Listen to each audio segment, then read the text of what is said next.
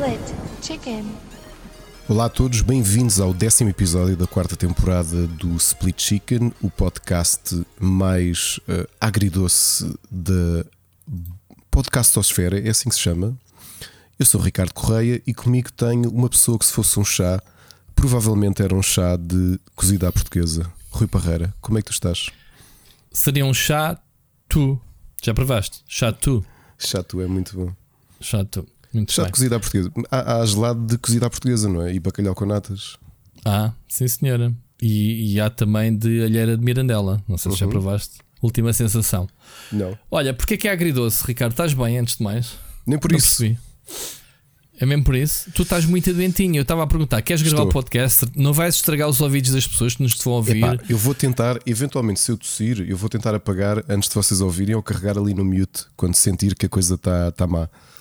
Mas, Isso é um exercício brutal. mas isto, é, isto é aquelas coisas. Quem é pai sabe, Podes- especialmente miúdos mais pequenos, é que hum, começa a escola e vem logo puxarada. Se tu te lembrares, foi exatamente, faz agora um ano, que nós ficámos aqui todos em alerta na primeira, depois da primeira semana de aulas, portanto, segunda semana de aulas, que foi quando ficámos em isolamento e a Ana e o mais pequeno tiveram de fazer hum, teste do Covid, que foi logo a primeira semana de aulas. Ah, consegui desviar-me. E, e portanto isto é normal, tu já não te lembras porque a tua filha já é quase adulta. Mas quando os miúdos são pequenos, eles trazem tudo para casa. pronto. Eu não, Ricardo, porque eu sempre fui rijo. Tu não? Ah, pois é isso. Não és? Tu és uma florzinha de estufa, meu. O que é que está de fazer? Há coisas que não mudam. Bom, mas. Olha, eh, sou uma florzinha de estufa e digo-te já: hoje fui pela primeira vez ao barbeiro, desde que isto Uh. começou. Ih, rapaz. Eh, Então está visto, porque apanhaste foi lá o bicho. Não, não, não por. Olha, por ironia, eu tinha marcado isto no dia em que adoeci. E, Olha. Uou. Ixi, tá lá. e Isto vai ser assim, consegui. malta, prepara-se. eu vou tentar apontar, vou tentar ver ali os picos. Ahm, e por acaso desmarquei logo, porque é por uma questão de, de segurança. Mas é assim, ah, tu não foste logo- lá? Não foste lá? Não, não cheguei a ir. Ah. Hoje é que fui, porque pá, fiz, fiz teste de Covid e tudo e não, não, não é. Portanto, isto foi ou, ou alergias, porque nós sofremos muito alergias. Eu comecei Uhum. Como é que estás a barba agora, sem máscara, no, no barbeiro? Pá, fiz a barba sem máscara. Obviamente fiz a barba sem máscara. Mas a coisa curiosa, passando, passando aqui a publicidade, o barbeiro chama-se Barba Rija. E o barba, eu nunca lá tinha ido, foi a primeira vez que fui. E coitado, ele, ele passou as passas do Algarve que ele diz que nunca tinha cortado a barba a alguém com a barba tão rija e com a pele tão, ao mesmo tempo tão sensível como a minha. Então ele penou aquilo que era suposto ser uma, um corte de barba de meia hora, demorou uma hora e qualquer coisa. O quê? Ah, pois. Mas o que é que foste fazer à barba, meu? Pá, primeiro tive, tive aqui a desenhar melhor o meu Van Dyke, não é? Tivemos ali a parar e a ver, mas depois, quando foi a parte de fazer mesmo a barba com a navalha, Mas espera lá, tu pagas à hora ao homem porque, isto- porque essa cena deve ser um prejuízo para o homem do caraças, meu. ele, ele notoriamente teve prejuízo. Eu até lhe deixei uma gorjeta e tudo Como é, por causa como é disso. que é possível, Ricardo? Uma hora e meia para fazer uma barba, Não foi uma hora e meia, foi uma hora e dez. mas mesmo, mesmo meia hora. Houve. Mano, por- isso é, é, é arriscar e máquina e parar e para onde é que era? É por aqui ou por aqui? Não é fazer bonecos, Pronto, obviamente que ele teve- teve-me aqui a parar e tivemos a ver aqui o- a barba, mas estou a a falar, não é ver, a parte do olha, desenho, estou a falar mais para a da parte. esquerda, a mais para a direita, veja Não, lá. Não, não, não e depois estiveste a folhear a, a- revista da, Não, do. man, tu não é- estás a como é que se chama? Geek ou como é que se chama dos homens? Olha, que é uma barba assim igual a esta. Tu não a ver a este perceber. ator porno? Que era assim, parecido. A, a parte que demorou não foi o desenhar, não foi o. não foi o styling propriamente dito.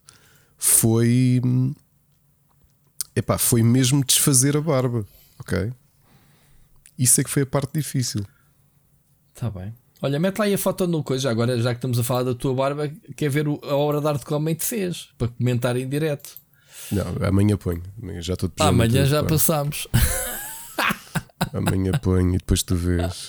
Não, é assim, está praticamente igual, está. É mais. Está arranjado, não é? Eu- Está igual, arranjada, mas tiveste uma hora e dez a desenhar a barba com o homem. Raspo Pô, parte. Estás-me aqui a fazer rir. Ainda hoje não, hoje não me dá para rir. Mas eu não estou a fazer rir. Eu estou a constatar um facto. Eu já te Quem, estou est- aqui. quem esteja a ouvir Pô, vai eu, dizer: eu é que estou com tosse e tu estás com problemas de audição. eu, se tivesse uma barbearia, barbearia um cliente deste, eu fechava aquilo. Eu não, eu, eu, eu já, assim, não lhe... O que eu lhe disse foi: quando eu for lá agora para parar a barba, tipo o bigode e a pera e isso tudo, já vou. Ah, ainda não ficou feita a primeira, ainda tens que ir lá uma segunda vez. A barba cresce, oh Zé, Zé António. o que eu te estou a dizer é: quando for lá novamente, já vou com o resto da barba feita. Sabes que estamos aqui a falar duas coisas diferentes. Uma coisa é arranjar o bigode e a pera, outra coisa é a parte em que não há barba. A parte em que não há barba foi que demorou mais. Olha, Ricardo, eu vou dizer uma coisa. Se viesses ter comigo, combinávamos, eu fazia-te isso de borla, fazia-te a barba instalada. É, ok. Está bem? Está bem? Boa, pá. Olha, estava-te a dizer aqui a agridoce, isto da podcastosfera, passando o neologismo, nem sei se essa palavra existe ou não. É que Podes está inventar, aí em breve, é que não há de inventar umas palavrinhas. Está, está aí a chegar o Festival Pods, que é o festival uh, que acho que toda a gente conhece, não é? que é o Festival Nacional de Podcast, acho que vai para a terceira edição. E há aqui uma coisa curiosa para quem acompanha o Split Chicken e quem conhece aqui estes dois, estas duas pessoas que, hum, que, que, estão aqui a fazer este podcast há muito tempo, é que nós somos muito maus a promover-nos. Eu Isso... falo por mim, tu não sei, man. Tu, tu até vais ao barbeiro para te promoveres, não sei. Engasga-se todo. Calma, Ricardo. Espera, isto ouviu-se? Bolas. Eu pensava que isto era o mute. Se isso ouviu, ias-me arrebentando com os ouvidos. Bolas. Eu acho que não carregaste o mute. Acho que carregaste um amplificador de sinal, mas tudo bem. Exato. Exato. Um, Deixa-me só fazer um teste. Podes fazer ah. os testes que quiseres. Ok. Não, mas eu não posso fazer isto. Já fiz aqui uma coisa que não devia. Mas... Não estragues a gravação, não estragues. Podes não, continuar. Então o que é que eu te ia dizer? Um, nós somos muito maus a promover-nos. Tu dizes que és mau a promover-te, eu também sou mau a promover-me, sou mau a, promover, a promover-nos. E agora vou deixar aqui uma possibilidade. Eu não só sou mau a promover, como tu também és, como também sou muito, muito mau a pedinchar. Sou péssima pessoa para pedinchar, porque, regra geral, quando há, quando há passatempos ou quando há festivais e há nomeações, eu, eu nunca. Eu custa um bocado pedir às pessoas que, que, que nomeiem, porque na minha forma de funcionar é se tu, se tu gostas e se na tua consciência se vale a pena nomear, então já o fizeste. Não necessitas que alguém peça por ti. Verdade? Sim, eu também penso assim. É, é, é. És como eu. E. E essa foi uma das razões pela qual eh, eu acho que nós perdemos muito ao longo deste tempo todo, porque esta falta de promoção passa também por. Eh, não é não acreditarmos em nós, é não. Como é que eu ia dizer isto? Esta, esta nossa vontade, esta nossa postura de não, gostar, não gostarmos de importunar as pessoas e achar que se elas conhecem, elas já tomaram a decisão de fazer o que quer que seja muitas vezes vira-se contra nós. E acho que é um dos casos uh, neste tipo de exemplos, como por exemplo podes. Nós já, na, já inscrevemos o, o, o, Split Chicken, também inscrevemos o Para Cá do Abismo, consideramos que eram dois podcasts diferentes, apesar de ser do mesmo universo. Infelizmente o Pixel Hunters não foi inscrito porque as regras do, do Pods pedem que hajam três episódios e o Pixel Hunters infelizmente ainda só tem dois. Mas depois existe o prémio do público, a votação do público. Que essa é, é o que eu digo: se as pessoas gostam, uh, hão de ir lá. Portanto, custa-me um bocado estar a pedir para. Repara que nós. Nós temos aqui um item no nosso Google Docs que se chama Agradecer aos Patreons. É uma coisa que vamos fazer a seguir, até porque temos um passatempo novo. Se, se repararem, nós somos tão maus nisto que eu acho que nós nunca pedimos Patreons, pois não. Que nunca, nós só nunca pedimos Patreons, nós só agradecemos os que temos. Já reparaste nisso? O que é uma ah, coisa muito é diferente. É, malta, façam aí o Patreon, se faz favor, façam a vontade do Ricardo. Pronto, já pedi. Era isso? Não. Opa, é, é, é, assim, sabes que é, nesse aspecto eu subscrevo. Um, eu subscrevo uh, e até faço algumas observações, já agora que falas nisso, que me fizeste lembrar. Um, o facto de nós não, não pedirmos, hum, às vezes é a falta de lembrarmos as pessoas que há hipótese de o fazer. As pessoas às vezes ou não se lembram ou não sabem. E então o facto, olha, quem quiser apoiar, apoia. Mas o facto é que o, o, o não pedirmos faz parte também de nós não dependermos disto, obviamente, não, não é o que está em causa, mas hum, como é que é de pôr isto sem soar a hum, pretencioso ou, ou assim? É, é, mesmo é isto que tu estás a dizer um bocadinho. É, é, é o nosso feitio de não, não pedinchar tudo e mais alguma coisa. Mas costuma dizer que não, não, não, não, não chora, não mama, né? não costuma dizer. Mas isto estás-me lembrar uma, uma, uma, situação na semana passada, na, a última live que fiz, foram quase 4 horas de conversa. Cheguei ao fim da live e reparei epá, que eu devo ser das, de, de, dos únicos uh, streamers sou capaz de passar uma live inteira sem receber, não é uma subscrição, um following sequer. Eu costumo ter 20 pessoas a assistir e vão entrando e 5 pessoas e estão ali a interagir comigo. Eu penso assim, mas o que é que se passa? Não, não, chego ao fim da live, depois houve uma invasão no fim e, e lá me deram 3 ou 4 followings, ou o que é que foi? Acho que foi assim que aconteceu na, na última live. Estás a perceber? Eu não passo a, a, live toda a dizer: olha, subscreve, olha, dá following, olha, faz isto, faz aquilo às pessoas que lá passam. Sei lá, se estão lá, se descobrirem o canal, se estão a gostar do que estão a ver, dão following ou não, não é? Como tu estás a dizer, Ricardo. Não vale a pena uma pessoa que aparece no chat: olha, não, nunca te vi no chat, olha, dá um followingzinho, mal. Não, pá, não vou fazer isso, como é óbvio. Pouco mais ou menos. Mas se calhar a pessoa nem se lembra que seguiu, né? Ou, ou, ou, ou poderia ter seguido, whatever.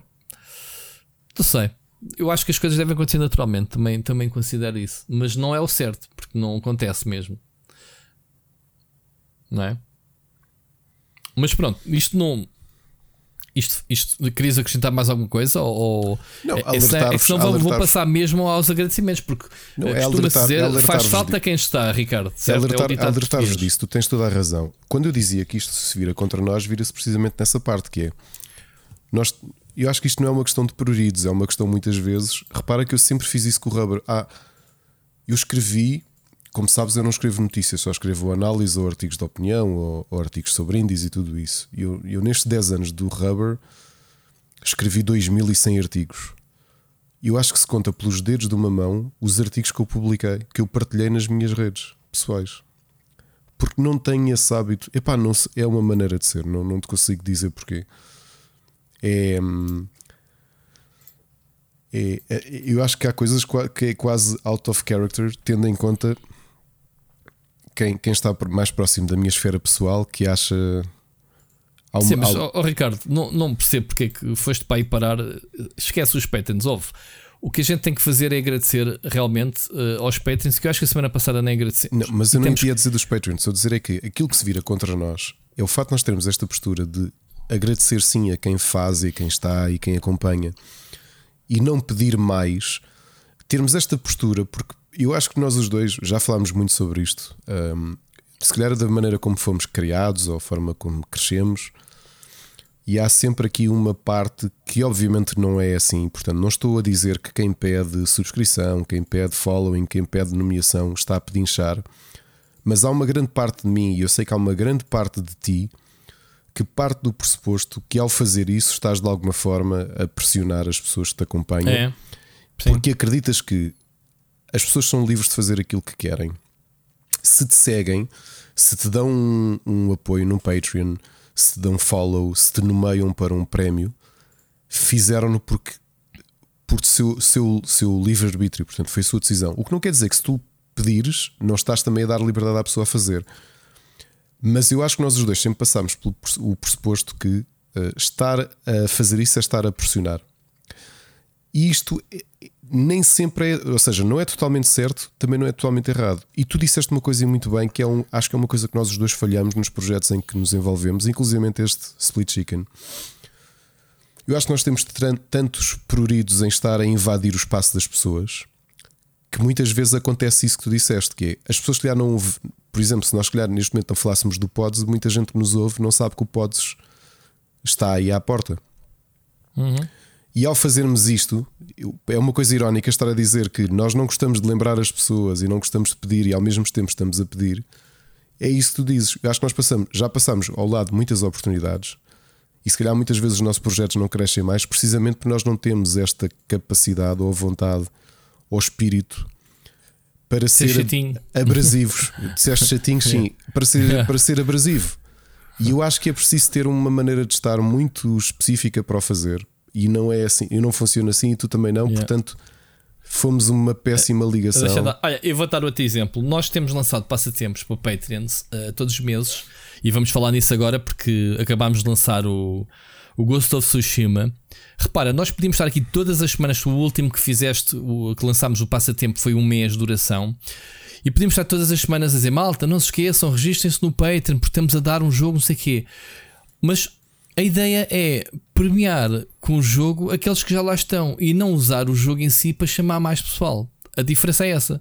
Podíamos estar todos os dias a dizer: Malta, está aqui o, o passatempo para Patreon, inscrevam-se no Patreon, ganhem este jogo. Estás a ver? Aí estavas a vender, estás a pedir às pessoas para serem Patreon com a possibilidade de ganharem o jogo. Estás a ver? Enquanto acho que o que nós estamos a fazer, a gente lançou o passatempo uma vez e morreu.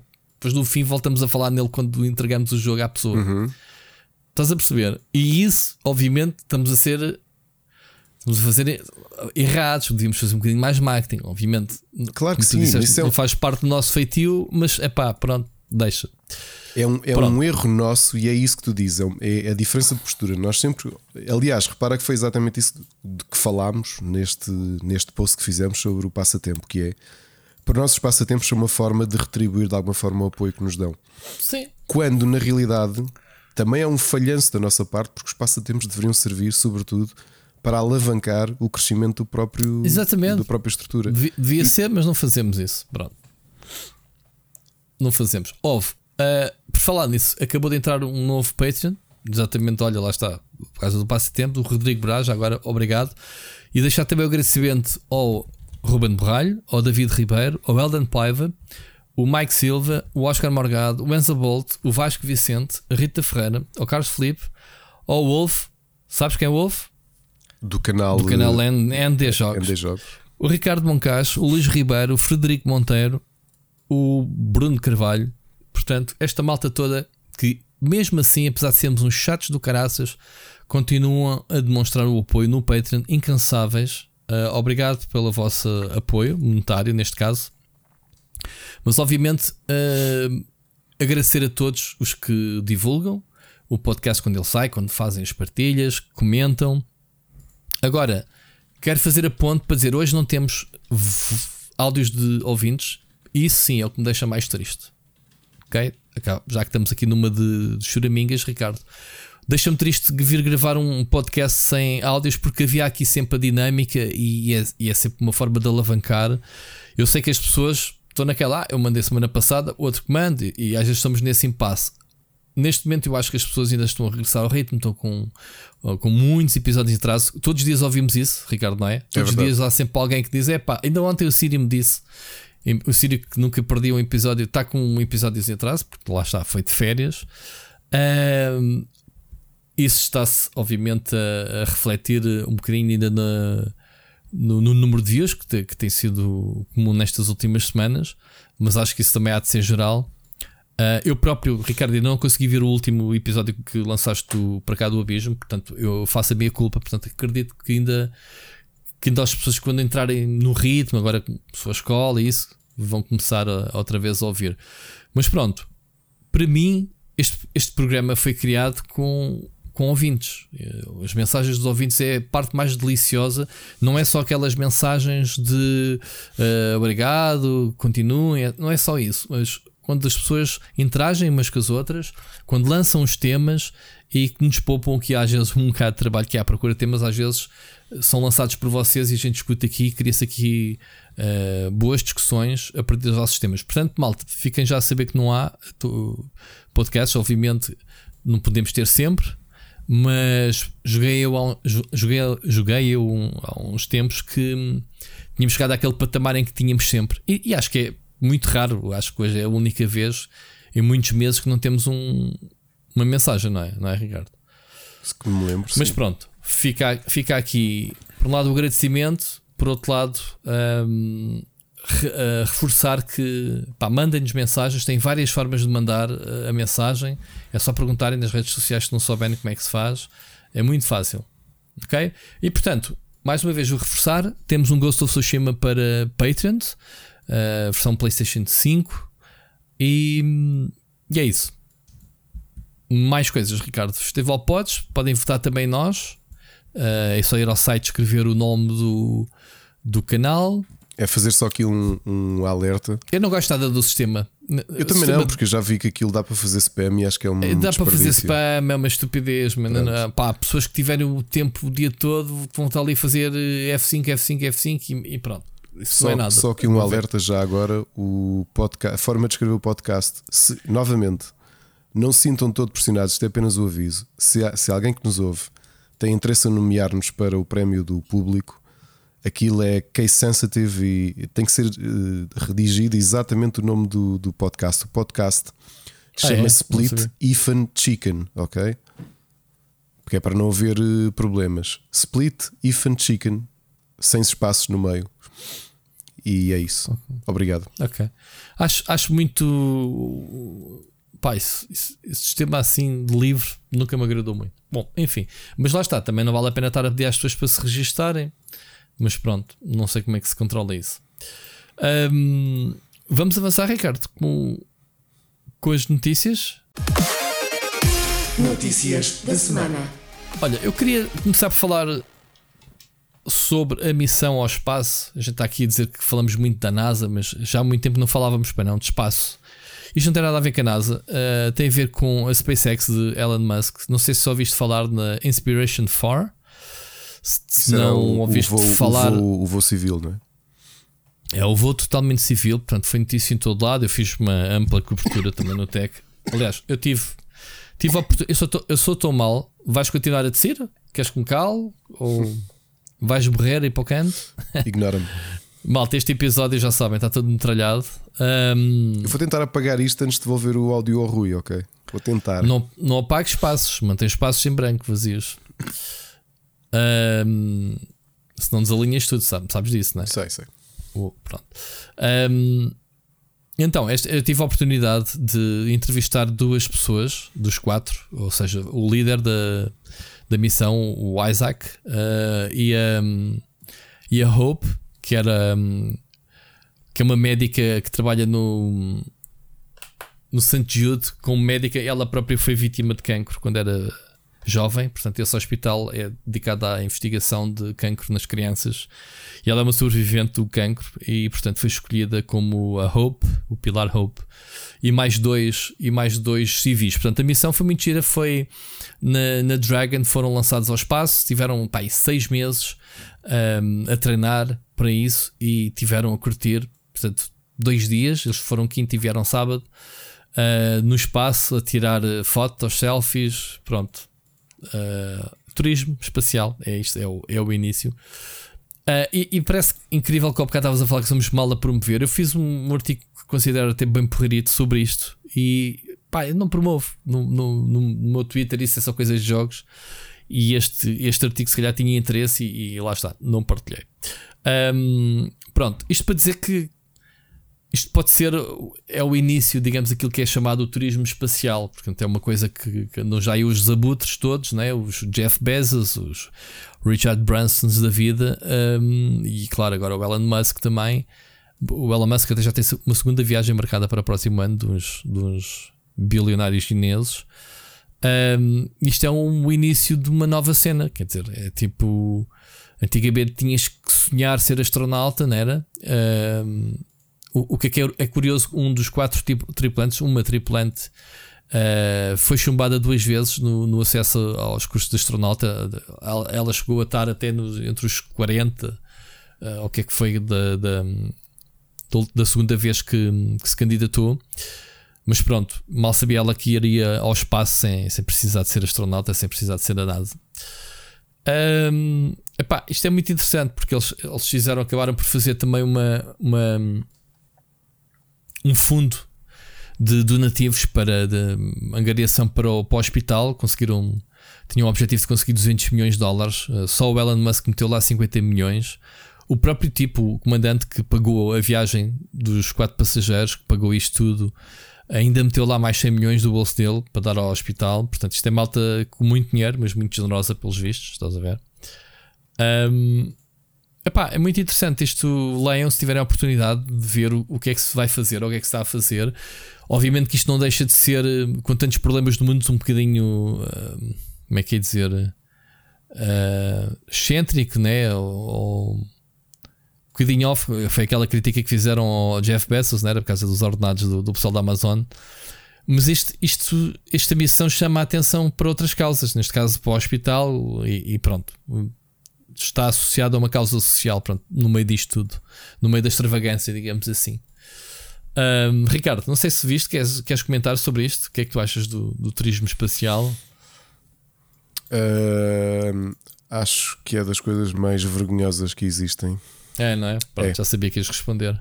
Acho, acho. Já. E felizmente eu não sou desejar o mal a ninguém, mas vou só desejar um semi-mal não quero que nenhum dos bilionários que anda metido nisto uh, sofra com isto, mas que pelo menos uma mola dos assentos do, dos foguetes em que eles andam a investir milhões e milhões enquanto os empregados deles trabalham em condições subhumanas. Que pelo menos a mola do assento se rompa mas, e lhes. Mas, mas, sabes que isso soa mal por estarem essas pessoas envolvidas e, e sabes que isto é muito caro e envolve muito dinheiro. E se, se não, isto abre portas ao, às viagens privadas, estás a ver? Antigamente era tudo. Era, era, era a Rússia, era a China, era os Estados Unidos, governo, não era? NASA e agências espaciais uh, nacionais. A, a, diferença é que agora se abriu isto ao privado. O privado não vai lá para passear, Ricardo, vai lá para fazer dinheiro, certo? Um, ao mesmo tempo que isto sendo o início né, de uma nova cena, Nesta fase de é turismo, é caro, nesta, fase é turismo, nesta fase turismo estão apenas a brincar, mas ainda não estou a falar de quem compra, estou a falar de quem está a fazer o. o uh, neste caso, os bilionários que primeiro se foram divertir com os seus genitais. Um comentário: o Elon Musk, e o, o, Elon Musk e o Bezos têm péssimo cabelo. Uh, o, o, o, Elon Musk já tratou disso. O, já está com o, Bezos, o Bezos ficou careca, não é? Assumiu a coisa, foi sempre Sim. em frente. E o Elon Musk Exato. fez um transplante transplante. E eu acho que ao mesmo tempo eles devem ter pilinhas muito pequeninas. Aposto. Se calhar estou aqui a, a, ser mau, mas eu diria que sim. Porque uh, notoriamente eles estão a compensar alguma coisa. É pá, mas eu não, não vejo o Elon Musk metido naquilo que foi aquela guerra do. Do quem vai primeiro, se é o Bezos, se é o, o Richard. Quer dizer, o, o Elon Musk, para esse pensar, já podia ter ido ao espaço à, pff, à boé. Podia sido o primeiro, nunca foi. Portanto, ele simplesmente está a alavancar uh, as viagens espaciais. Mano. E acho que nisso não, não se enquadra naquilo que tu estás a criticar. Porque é graças a ele que a NASA vai outra vez à Lua. É pá, diz assim, mas para quê? Daqui não vai, não vai beneficiar nada à humanidade. Pá, se calhar vai. Há, há coisas, há estudos científicos que estão a fazer no, na estação espacial em microgravidade e em gravidade Ui. zero que, que não consegues fazer na Terra, não é? Ótimo. Há imenso, Desenvolvendo imensa, medicamentos e essas imensa coisas. coisa que, que, as, que, que os programas espaciais americanos, chineses, japoneses, russos, europeus fizeram e que tem servido para o bem da humanidade. O que eu estou a falar é. Ainda, ainda, estou, ainda nem cheguei à parte de criticar essa nova indústria que é o turismo espacial. Sim. Okay? Estou a falar só das pessoas em que se meteram. Mas, mas tu na Terra tens turismos uh, podres, meu, como os iates de luxo, que é tudo tens, a mesma coisa. E tens, tens safaris, é mais terra a terra, e tens caça, e, safari, e tens exatamente. caça. Uh, pronto, e tens caça de pessoas, o que, né? não, o que não quer dizer, o que não quer dizer que eu esteja a favor. Novamente, nunca, eu acho que nunca vou esquecer a infeliz frase do Bezos. Se calhar ele diz: Ah, não foi bem isso que eu queria dizer mas dizer foi graças aos empregados é, da Amazon que eu estou aqui. O Bezos não é para aqui chamado para esta do, do Inspiration Force, quer.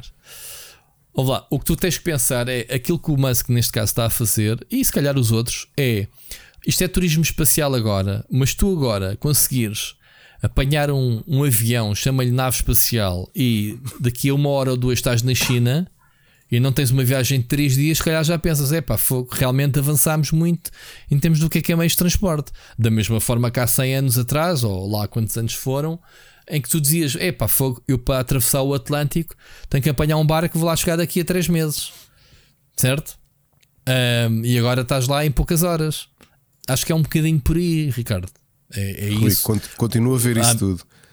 Continua-me a fazer muita confusão Uh, epá, mas isto, pronto, isto são. Podemos eu não estou a defender o turismo espacial, atenção, podemos, sequer estar aqui o tempo a fazer que... de advogado do diabo. Eu estou a tentar Rui, tirar podemos... o, lado positivo. claro que sim.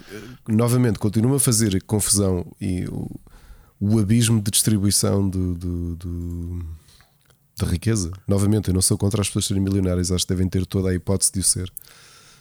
Epá, mas. Uh, estudasses, Ricardo. Mas há coisas que me fazem muita, muita, muita, muita confusão. E quando vejo esta história do turismo espacial e tudo isso, é, faz-me faz-me urticária, percebes? Sabes que esta malta tem todo um. Tem todo assinado um, um protocolo, uma, um, um, pacto de distribuição de riqueza aos 70 anos. Sabes disso? É. Bill Gates, o, o, Elon Musk e essa malta toda. O Bill Gates eu sabia. Ele e a Melinda já tinham vários. estabelecido o que é que iam fazer. Tem vários, há vários assim. O, o, o aquele Buffon, como é que se chama? O da das cadeias de aquela da imprensa da americana, o, o é o Buffon. Warren Buffett. É Buffett, isso.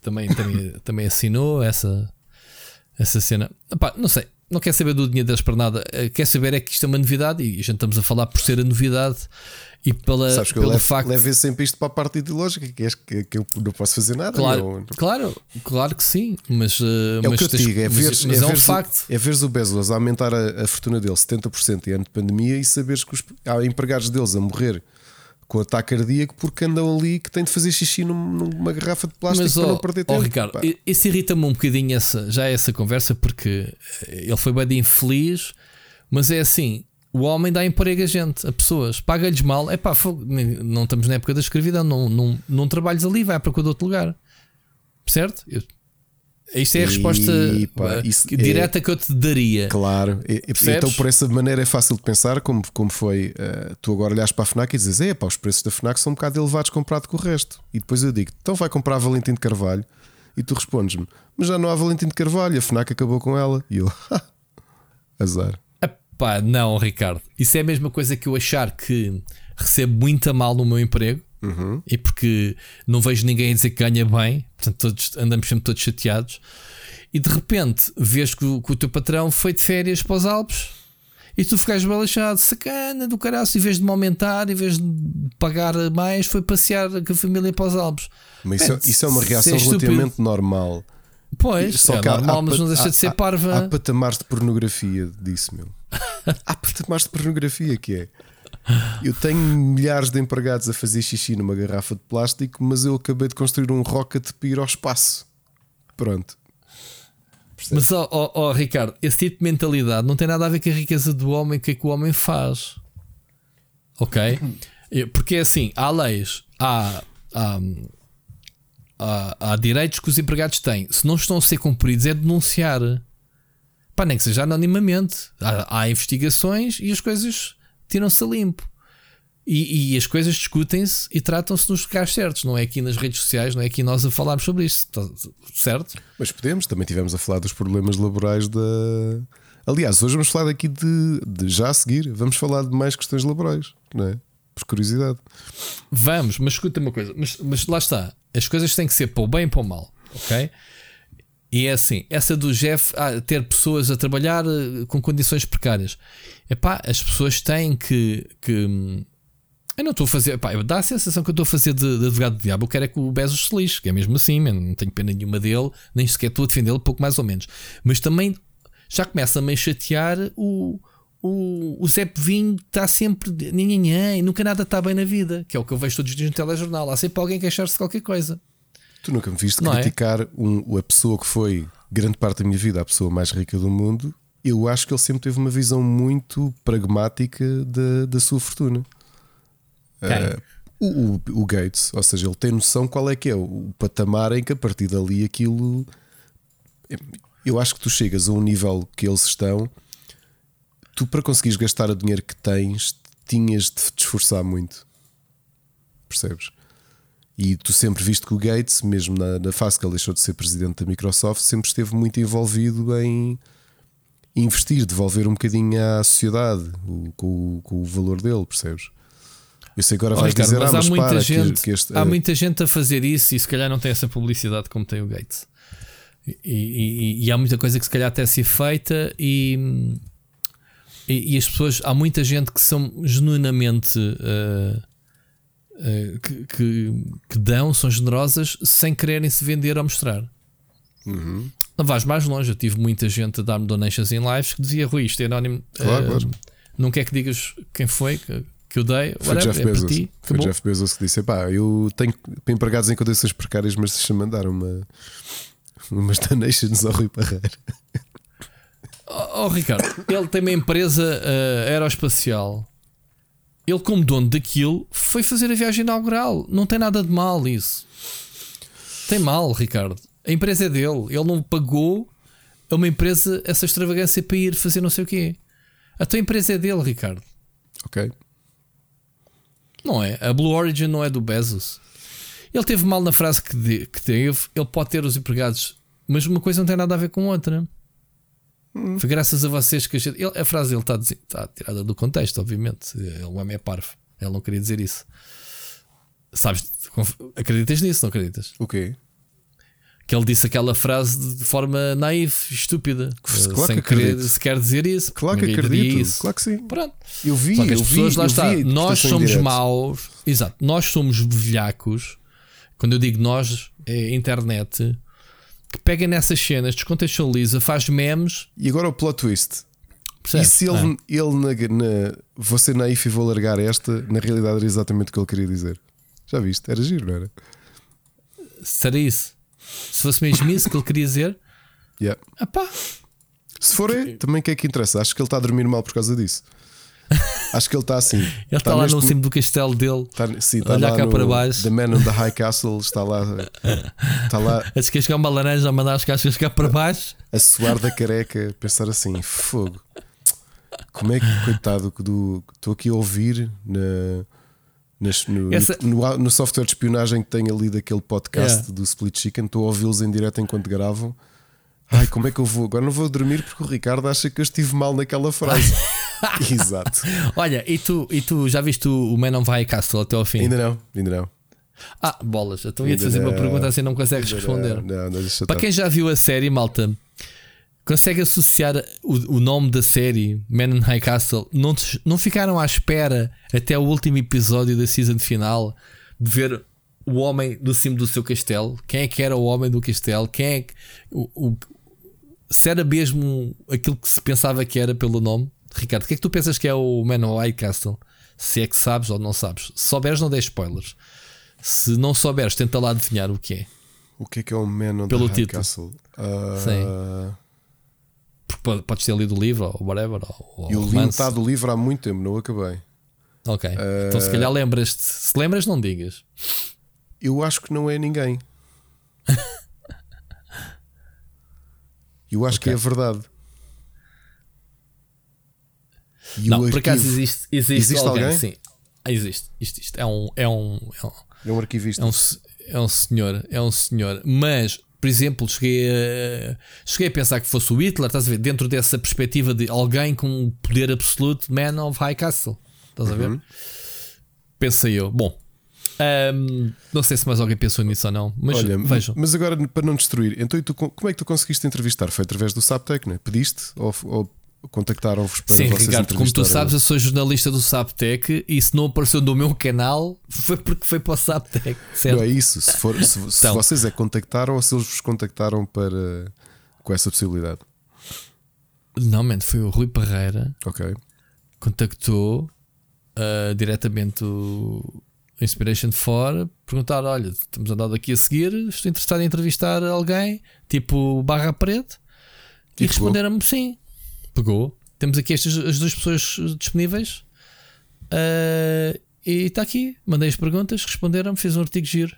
Muito bom. E bom, dia de lançamento tínhamos o Tech como um site, neste caso privilegiado em ter uma entrevista com eles.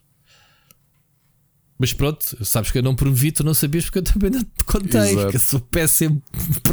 Olha aqui este artigos e tem um de trabalho. Tive para aí uma semana, um mês sem comer, a pensar. Às vezes eu vejo no Twitter o pessoal quando está a promover as suas peças. Fiz isto e o caralho, você não sabe, mas eu estou tão orgulhoso de mim que eu nem sabia que era capaz de escrever 500 caracteres seguidos, mas obrigado pelo vosso apoio. E depois o, depois o pessoal comenta e eu respondo a todos os comentários. Pronto. Eu acho que nós somos lá, realmente muito oh, somos, somos estúpidos. Somos muito estúpidos, Ricardo. Oh, desculpa que te diga. Tu lembras-te quando isto, novamente isto vai soar a, a pedantismo e não foi?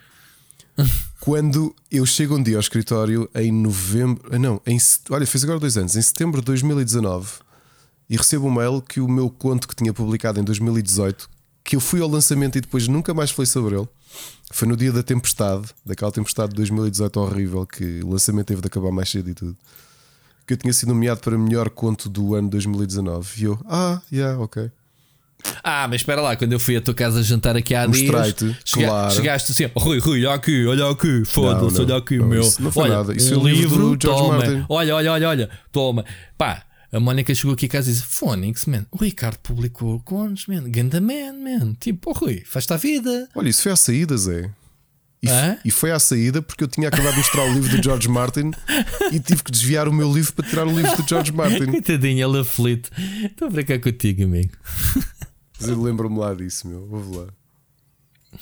Ah, e o Caneco. Mas pronto, mas é, é. Hum, mas foi uma oportunidade muito gira, pá. Muito gira mesmo. Então é continuar. Muito é continuar, giro, Ricardo. Fazer muito, mais. Muito contente. Mas depois não te esqueças de. Diz ao Twitter dizer que fizeste isso. Senão depois ninguém te vai ler. A mim?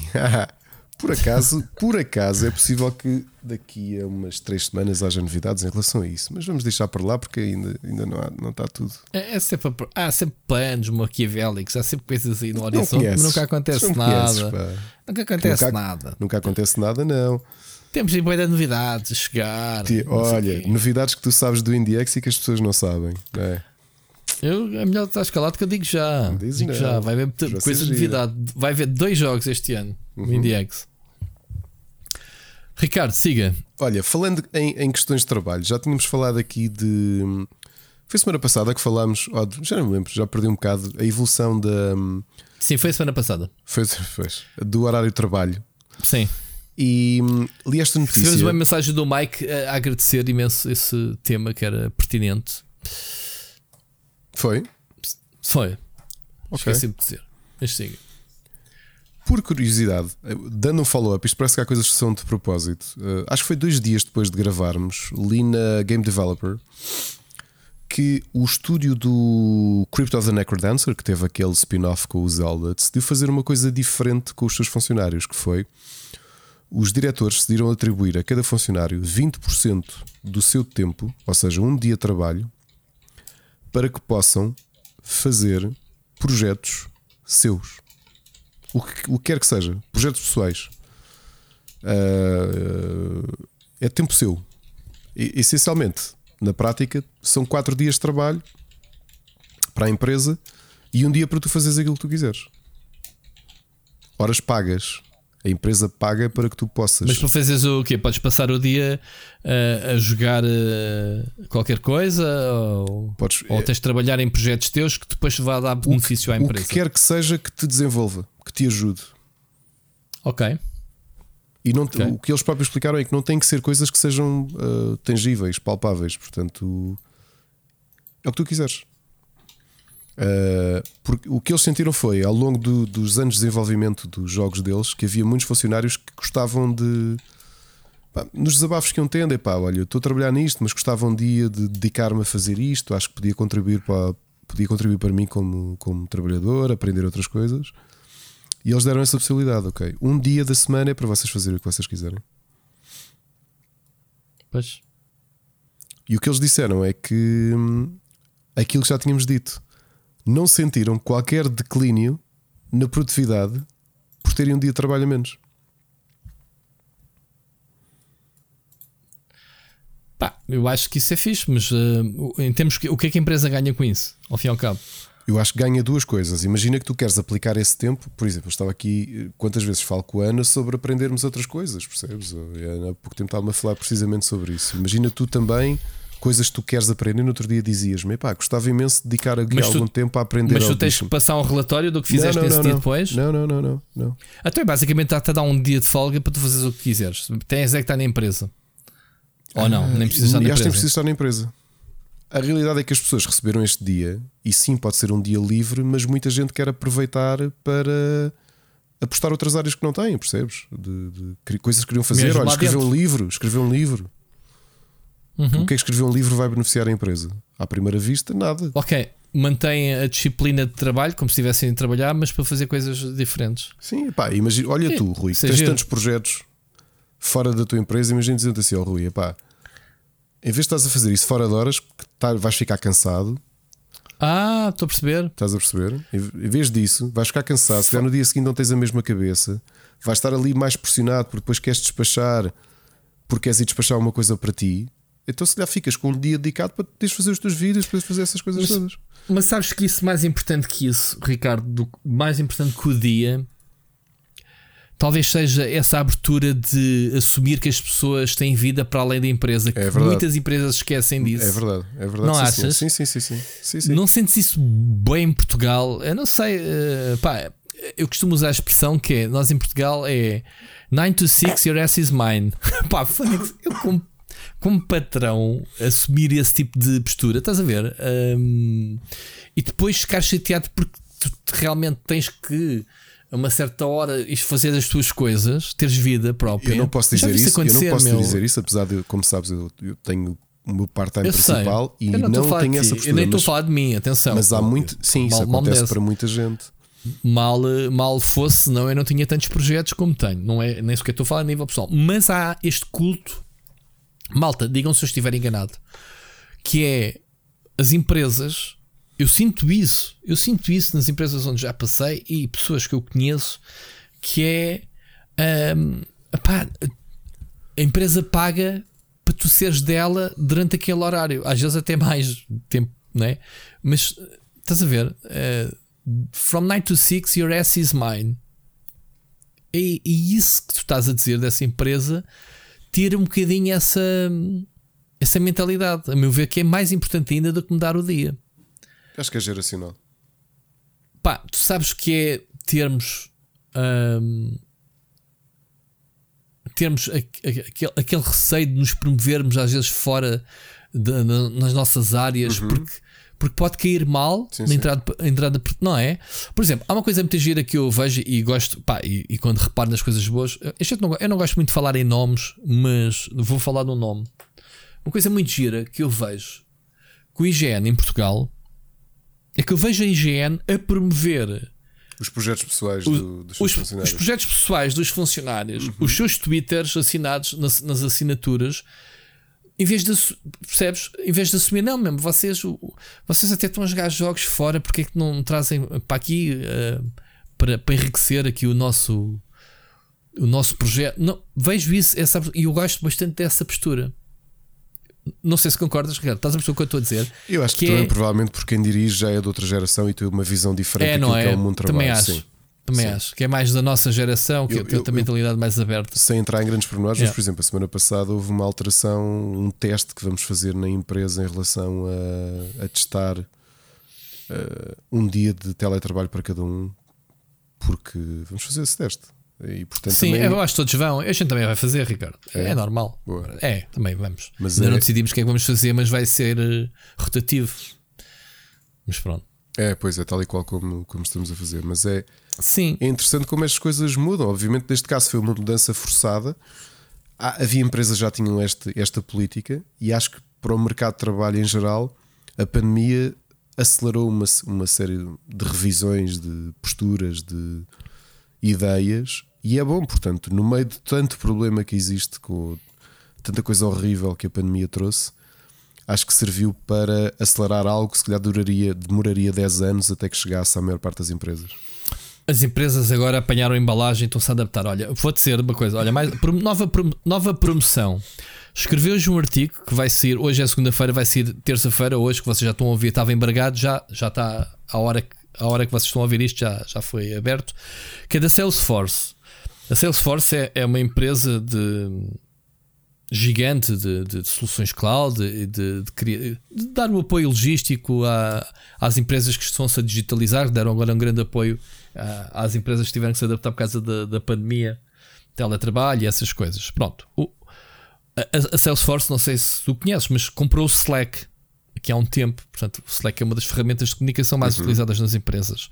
Eu utilizo, por exemplo, uh, para trabalhar com, a minha, com, a minha, com os meus colegas. Agora, o que é que eles, qual é a mentalidade deles? É que as empresas têm que abolir uh, as suas sedes, os seus quartéis generais físicos para criarem o seu virtual.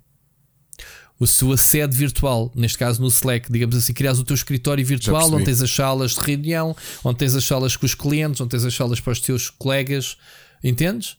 E é isso mesmo. Oh, é, estamos a viver esta fase. Eu, que as empresas estão-se a transformar todas. Eu, a continuação disto, eu, eu, peço desculpa por não me, não me consegui lembrar do nome dele, mas é de pesquisar a posteriori. Mas continuando isso, estás a dizer do Slack.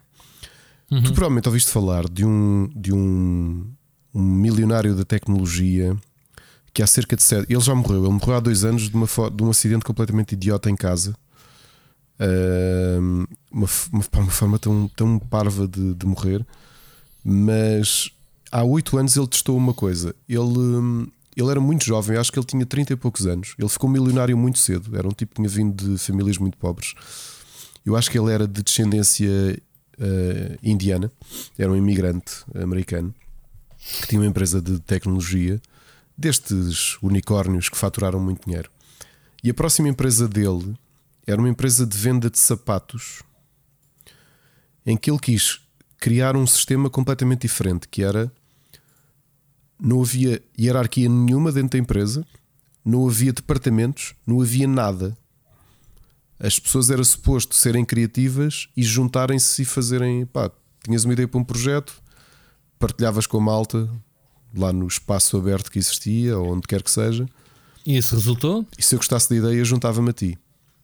Uhum. Uh, não resultou por completo, e, e eu, eu tive a ver um, um semi-documentário sobre, sobre esse processo, que era uma coisa engraçada, que é, a passado pouco tempo, muitos dos empregados começaram a pedir que existisse algum tipo de hierarquia porque se sentiam um bocado perdidos. E o segundo é que todos eles diziam que na realidade aquilo não era um ambiente totalmente anárquico, porque não existia hierarquia, mas ele estava no topo de toda a gente, porque ele era o dono da empresa. Ou claro. seja, nem ele conseguiu abolir toda a gente a olhar para ele como o topo. Como diferente, o topo. Percebes? É. E então foi. Foi isso que, que, epá, que não funcionou, mas ele próprio, na altura, tinha lido uma série de estudos e quis fazer um, com a própria empresa dele um teste extremo, que era uma coisa que ele dizia que não havia empresas que tivessem coragem de aplicar aquilo. Então, como ele tinha muito dinheiro, ele disse: pá, olha, tenho imenso dinheiro, posso fazer isto, posso me dar este luxo, vou, Vou experimentar isso na minha empresa. A minha empresa vai ser um teste, uma espécie de bebê proveta. Ah, assim como há o teste das empresas estão a fazer a aplicar os 4 dias por semana e essas coisas.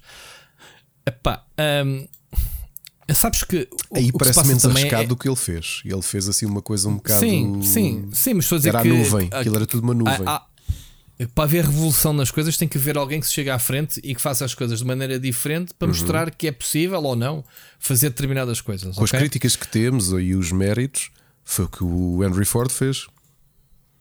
Ele Pronto. revolucionou a forma de trabalhar. Exatamente, com a adição das máquinas e essas coisas. E pensar o horário de trabalho 40 horas semanais. E o horário, exato. Um, aqui, aqui, a questão é: um, há pessoas que foram feitas para trabalhar em casa. E tens a liberdade, tens objetivos e cumpres. E há pessoas que, como a gente dizia, uh, patrão fora à festa na loja. Uhum. Com esta sede de teletrabalho, maravilha. Isto é tipo. Sabes que não acho que seja só isso, dias. não acho que seja só Borga. É, é, é, é pá, eu, já vejo disse, gente, eu já vejo colegas da, da, minha mulher e essas coisas uh, com esses problemas. Eu, eu, não acho que seja só Borga, porque como, não é boring, como sabes, eu vi, exemplo. Não, há esse tipo de pessoas. Acho que há vários tipos de pessoas e há pessoas que simplesmente não conseguem lidar com isso. Porque eu dizia-te, na minha área, obviamente, que a área do design e de ilustração, um trabalho. Havia, havia especialmente na área de ilustração, haviam alguns estúdios, mas praticamente todos fecharam. Tudo o que tens agora é malta a trabalhar em freelance. E eu, quando trabalhei num estúdio de ilustração infantil, eu acho que acontece essa história aqui. Um dos, um dos meus amigos de sempre, né, da faculdade, foi ele que me levou para essa empresa. Ele tinha um tipo de personalidade que eu sempre lhe disse: se tu um dia esta empresa fecha e ele deixava de. Ele, ele era uma pessoa, era um bom trabalhador, porque tinha uma account que todos os dias de manhã dizia-lhe assim: Olha, está aqui a lista das coisas que tens a prioridade das coisas que tens que fazer. Ok? Ao final do dia tens de ter isto terminado. E ele fazia. Okay? Aí tinhas um bom trabalho de equipa. Duas pessoas, uma que organizava a agenda e outra que executava. Exato. Isso não é mal. Pronto, perfeito. perfeito. Nem toda a gente precisava daquilo. Ele era a única pessoa e eu estava lá, eu não pertencia aos quadros da empresa eu tinha a minha lista de coisas e era eu que me organizava. Porquê? Porque eu já há muito tempo que trabalhava como freelancer sozinho em casa. Uhum. Ok? E ele, que é, que é um meu amigo, é do meu grupo de amigos mais próximos, desde, desde pô, já 18 anos, e eu sempre íamos juntos para o trabalho. E eu dizia-lhe: se tu um dia tens o azar disto fechar e tu tens de trabalhar como freelancer, tu estás completamente armado. E ele próprio admitiu isso, porque ele não tinha personalidade não, para isso. Para se organizar. De todo. Pá, e, e, o que aconteceu foi. Essas pessoas têm, têm diferentes feitios e, e formas o, de estar. Ele, que é uma pessoa extremamente talentosa, que estava com uma ótima carreira como ilustrador infantil, a empresa fechou, ele foi para casa, manteve alguns clientes, porque gostavam do trabalho dele. Fez-lhe tanto mal trabalhar sozinho, até do ponto de vista de saúde. Começou a ter problemas cardíacos, porque, imagina, estava sozinho em casa, a casa dele era o trabalho dele, ele não conseguia separar uma coisa da outra. Imagina, acordava às 3 da manhã, trabalhava até às 10 da manhã, dormia durante o dia, começou a ficar assim. Começou a ter problemas cardíacos, não, não comia como deve ser, não dormia como deve ser, perdia-se, às vezes levantava-se e tipo, pá, ok, faço mais daqui a bocado. E as coisas iam empilhando, estás a perceber? Até que uhum. queimou. Ele chegou a uma decisão, como ele já tinha 40, pensou: ou deixo de trabalhar nisto porque não consigo trabalhar sozinho, não ganho o suficiente para contratar alguém para me organizar, vou largar isto. E agora trabalha a atender ao público. E ele não é por uma questão de ser preguiçoso, é simplesmente porque é daquele tipo de pessoas, não é por ser chefe fora de assento na loja, é a mesma pessoa que não consegue ter essa capacidade. Uh, eu sempre soube que eu gostava de trabalhar em casa e estar sozinho e que eu era uma minoria. Ok? Eu adoro trabalhar em casa, adoro. Percebes? Adoro mesmo. Mas filo durante muitos, muitos anos, meu. Muitos anos. Repara, eu comecei a ter. Eu tive, depois de ter sido essa agência, depois tive um ano na minha empresa lá todos os dias. E depois tive cerca de seis anos em que ia à empresa uma manhã. O resto trabalhava sempre a partir de casa. Percebes? E sempre gostei muito de trabalhar em casa. E tinha tudo organizado, o meu trabalho todo organizado. Percebes? Sim, claro. Mas não é, não é para todos. Há pessoas que fritam de não, tarem, não terem contacto com as outras. É normal. Ou, de, ou trabalhos em que envolvem um nível de trabalho de equipa maior e que não dá para ser tão independente como, como eu sou. Estás a perceber? Acho que depende de muita coisa. E a personalidade é uma delas.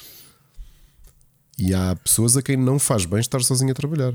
Garantidamente. eu, eu, eu, falando de mim, o meu problema, o meu problema de trabalhar uh, sozinho em casa nestes últimos dois anos é ter a incapacidade de parar. Pois. Eu não paro, eu não consigo. Eu não faço pausas, eu só paro para almoçar. Sim, sim. Como estás em casa, no teu. Como estou em casa, estou. Pá, yeah.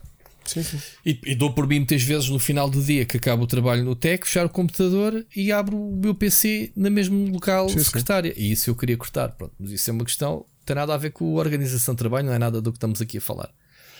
Um, mas houve uma coisa: as pessoas tiveram que se adaptar à pressão. E agora tudo isto precisa de uma formação, precisas de se adaptar. As empresas, agora, quando voltarem outra vez, vão começar a escolher as soluções, o que é que querem. Lá está, tu não sabes o que é que vai acontecer, vais fazer testes, eu também vou fazer testes, porque as empresas agora vão experimentar eh, maneiras diferentes. Chegar à conclusão que isto é. As pessoas querem trabalhar em casa porque têm uma melhor, no geral, atenção, uh, melhor qualidade de vida, porque não andam em transportes públicos, não, não andam, não poupam gasóleo nos carros, não vão para o trânsito, Uh, e estão ao pé dos seus filhos, da família, whatever. Há muita gente, a maior parte, é isso o ponto. As empresas também perceberam que não têm os, os custos de, ter. Então, imagina, empresas que foram criadas agora não precisam ter espaços físicos. Provou-se que podem ter espaços virtuais, que é o que se está agora a explorar. E estamos a falar de, de rentabilidade que as, as, pessoas dão em casa. Quer dizer, as uhum. pessoas mais, obviamente, que são muito mais produtivas, uh, percebes?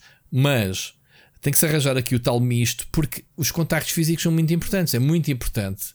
Pá, eu posso dizer que já, já fiz contas neste momento, ao tempo que estou lá no TEC, quase que já estou mais tempo em casa do que na empresa. E eu tive muito tempo na empresa, mesmo. tive dois anos, estou há três anos e meio, mais ou menos.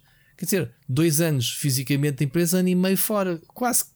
Percebes? Uma pessoa às tantas, aquela confiança, aquela química que existe entre colegas e entidade patronal vai-se perdendo com esta distância. Uhum. E eu sinto isso.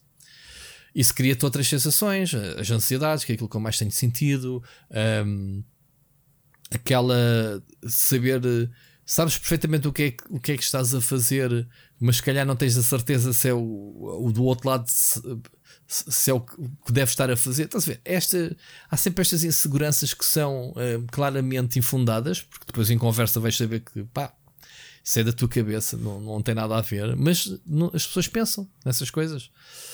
Portanto, há aqui que arranjar uma forma de equilibrar o contacto físico, o contacto pessoal, com a distância. Se me dissesse assim, ah, Rui, apetece ir para os transportes públicos todos os dias como ias antigamente, se calhar digo, epá, não. Percebes? Mas vai ter que ser, não há forma de eu ir para o escritório sem ter que enfrentar isso. Não é?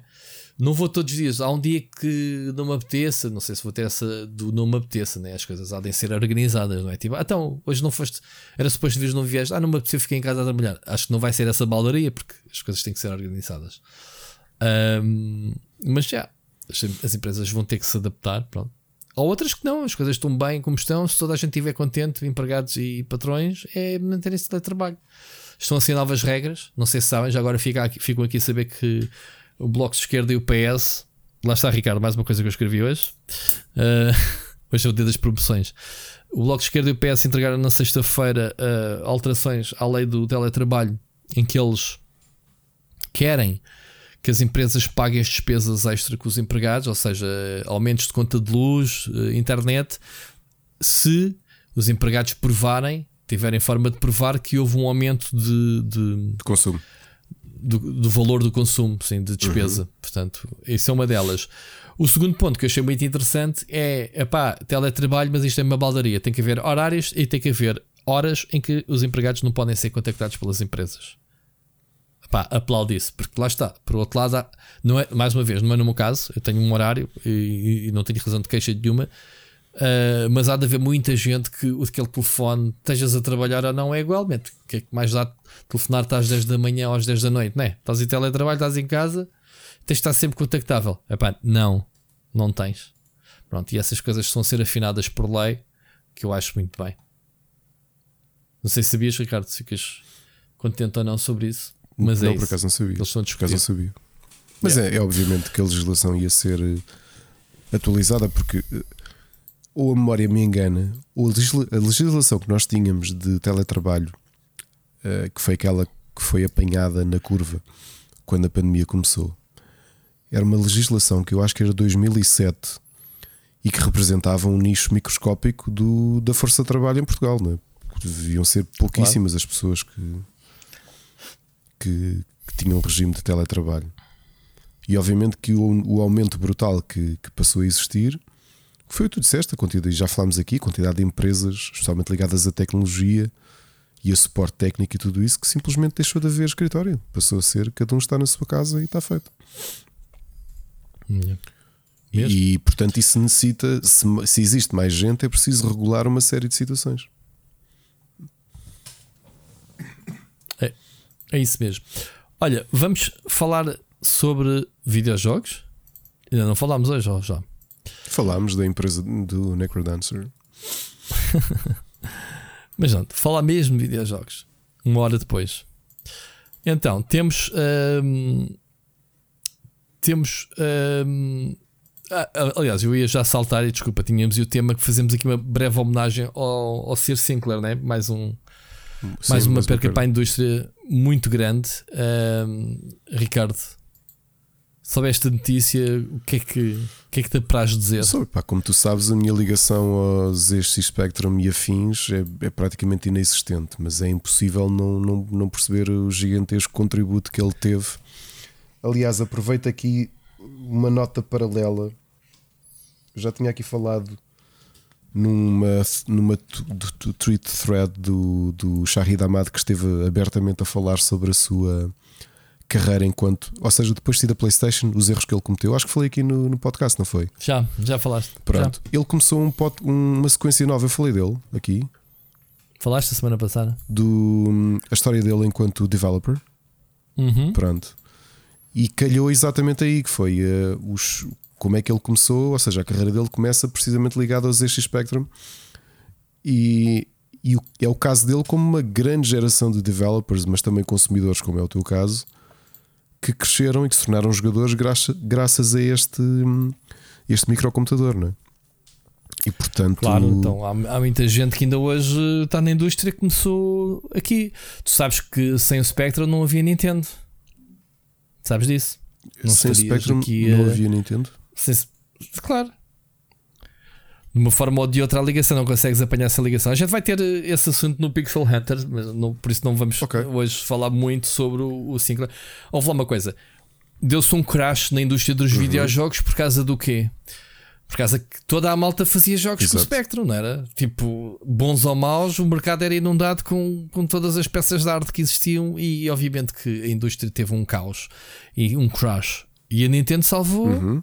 Com o Super Mario, Miyamoto salvou a indústria dos videojogos. Depois de dois anos para aí de um hiato gigante, quando foi lançado então a, a NES, né, na América. Sim. Uh, Obviamente aí com, com um segredo vendido como um né? brinquedo, com um né? brinquedo, exatamente. Com, com um brinquedo, com, com, o robô, como é que chamava o robô? O... Uh, o robô que é protagonista de um dos jogos da Nintendo, o famoso robô. Bolas. Era vendido o robô com uma consola que dava para jogar eh, Super Mario. Pronto. Foi basicamente isso. Não me lembro do robô agora do nome. O Siri depois logo nos diz. É Não me lembro. Mas sim, foi vendido como um brinquedo porque eles não podiam dizer que aquilo era uma consola de videojogos, porque senão, ah, ninguém queria saber daquilo. Mas é, é, Portanto, é isso. Obviamente que há, há uma, uma perda brutal para a cultura, grande. para a tecnologia. Uh, tu já tiveste ao pé de um C5, não já? Não, não tive. Uh, vi fotos eu só. Tive do, uma, há um do João Diogo. Sim, o João Diogo tem um. Então, eu, tive, no... eu tive com esse. Ele tinha, acho que tinha comprado há relativamente pouco tempo. Quando fez Onde aquela é primeira. No Lisboa Games Week, a única que ele ah, teve. Okay. Foi a nossa última okay, lá. Okay. E ele foi na altura olhar para aquilo e eu, uou, e ele, pá, eu nem sei. Se é para tu, se é para tu ver se era uma moto elétrica, o pessoal da altura tinha medo disso. Moto elétrica, mano. Que é isso, meu? Quem diria? Tipo, a ironia passado. É, não é? Quantos anos? 40 anos? 40 uh, anos. Que, que era uma cena tipo normal, uma moto elétrica. 36, não é? 36 é do meu ano. Uh, e ele. O quê? É, é, o Sinclair C5 é do meu ano de nascimento. Tem 36 anos. Sim, mas isso foi depois. Isso foi, e foi um flop. E ele acabou por destruir. Não é? Aquilo foi um, um buracão na empresa. É, foi porque ele fez uma projeção errada de vendas. Acho que ele queria vender uh, não sei quantos, quantos milhares de, de motas e, e, ninguém comprou aquilo e aquilo acho que, que lhe saiu caro. Ele estava rico com, com, com os ZX Spectrum, mas uh, além disso também lançou uma televisão portátil, meu, uma, uma micro TV. Imagina um Game Boy mas em, em, forma de televisão, mas tipo um bajolo, um tijolo zito. Também não, também não resultou. Eu por acaso tive um, um, eu tive um rádio com uma televisão, um rádio gravador, um uhum. rádio grande, uma televisão. Não, não sei o que é que foi feito dessa, dessa cena. Tinha uma avô que tinha trazido da Alemanha. Um, então, uh, epá, ele teve uma contribuição grande, porque obviamente os esse Spectrum é uh, tornou possível que as pessoas tivessem um microcomutador em casa, um computador, vá. Uh, era, teres um PC há 40 anos atrás era impossível. Ainda aqui, brincámos com isso no Pixel Hunters, que até custava muito mais tarde, já no nosso tempo jovem, in, in, inícios de 90, quanto é que estava um PC. Sabes que é engraçado? Tu, esse exercício. tu passaste por Lisboa e vês aquelas Lime, não é? E bicicletas e tudo elétrico. Sim.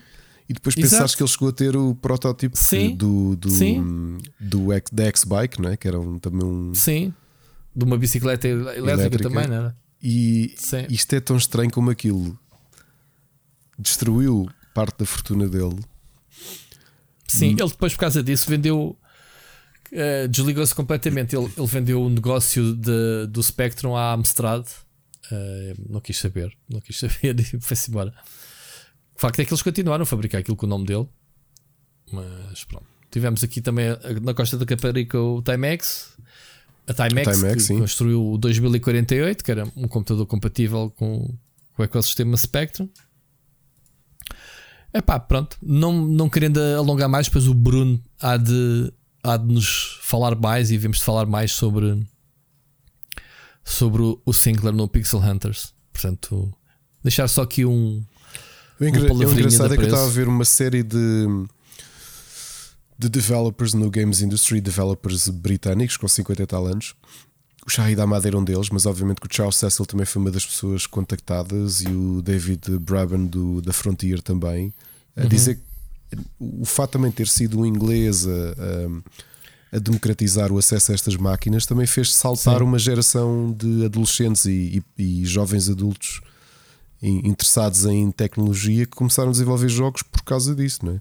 Nomes que tu agora reconheces e, e respeitas uhum. e que existem precisamente por uh, graças Criaram a ali as bases, não é? Yeah. Mesmo. Tu fazias jogos em casa para venderes como fazias agora. Fazias vendê-los às lojas, tinhas, tinhas de orientar, ou tentavas vender às editoras. Ou seja, estás mas... a ter aqui uma série de developers já estão nos seus 60 e tal anos e que começaram por causa desta máquina que. Não é preciso, não é preciso ter 60, basta ter a minha idade, 40 e tais. Uh, Mas e como consumidor? 40 e tais, 50. Não, pá, sabes que esta malta desde jovem que aguçou curiosidade. Sabes o que é que eu fazia no Spectrum para além de jogar? Okay. Eu nunca tive um Spectrum. Nós fazíamos programação de coisas básicas. Uhum.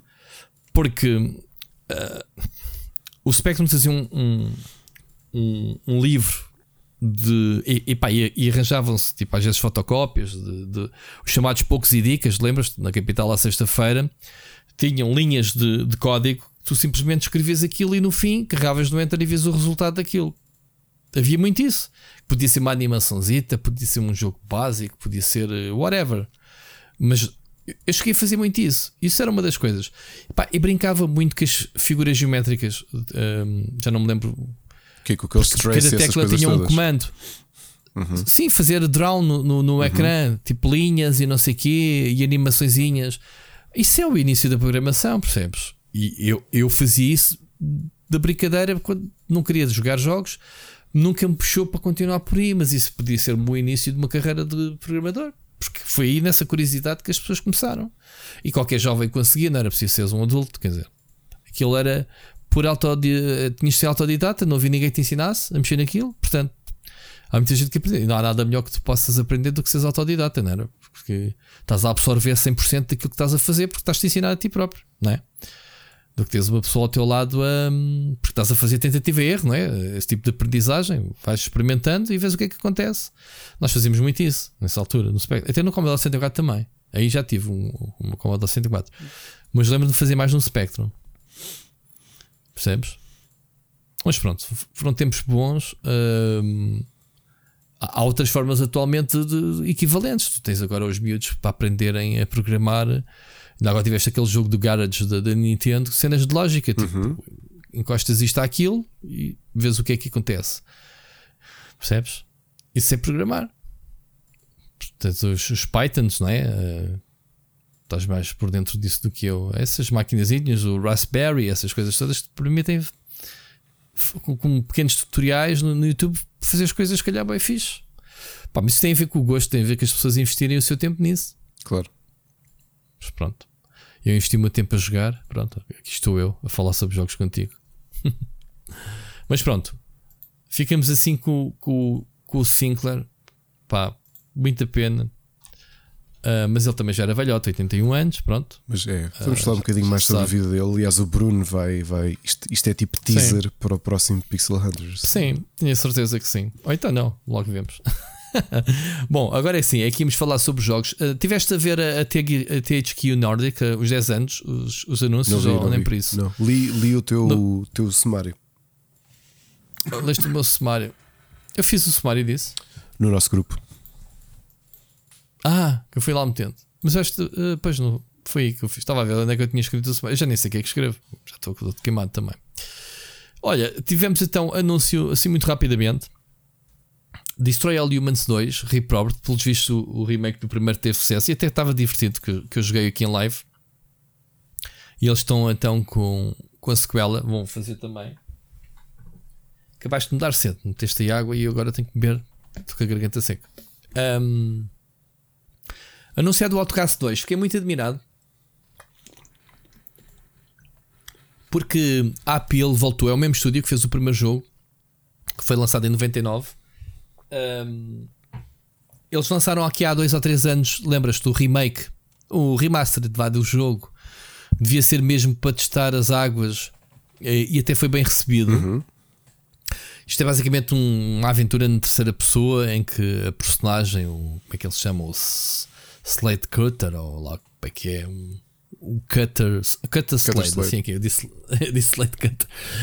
Um, que ele, ele vai parar um, um, um, mundo, né? um mundo alienígena e aquilo é habitado, tribos e não sei o que, ele mete-se lá no meio. Agora, esta sequela direta é engraçada, é a mesma personagem.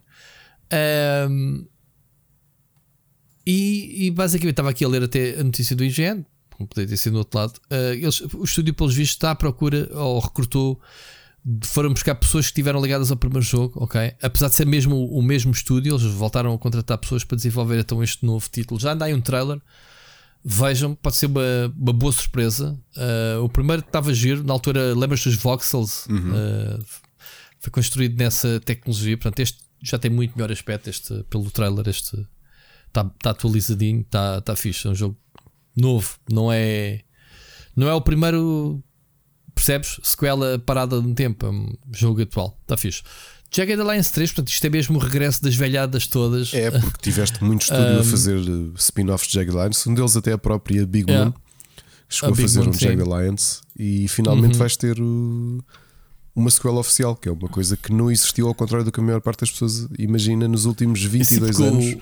Não existiram Foi o primeiro sequelas. e segundo jogo e depois o foi 10 ou 20 spin-offs ou, uhum. ou, ou, pseudo, pseudo Jagged Alliance, ou não era? Uh, e estes tipos, a Iamont Games tem uma grande experiência neste, neste tipo de jogos. Conheces, conheces o estúdio? O que é que eles fizeram? O Trópico. O Trópico? Já. Yeah.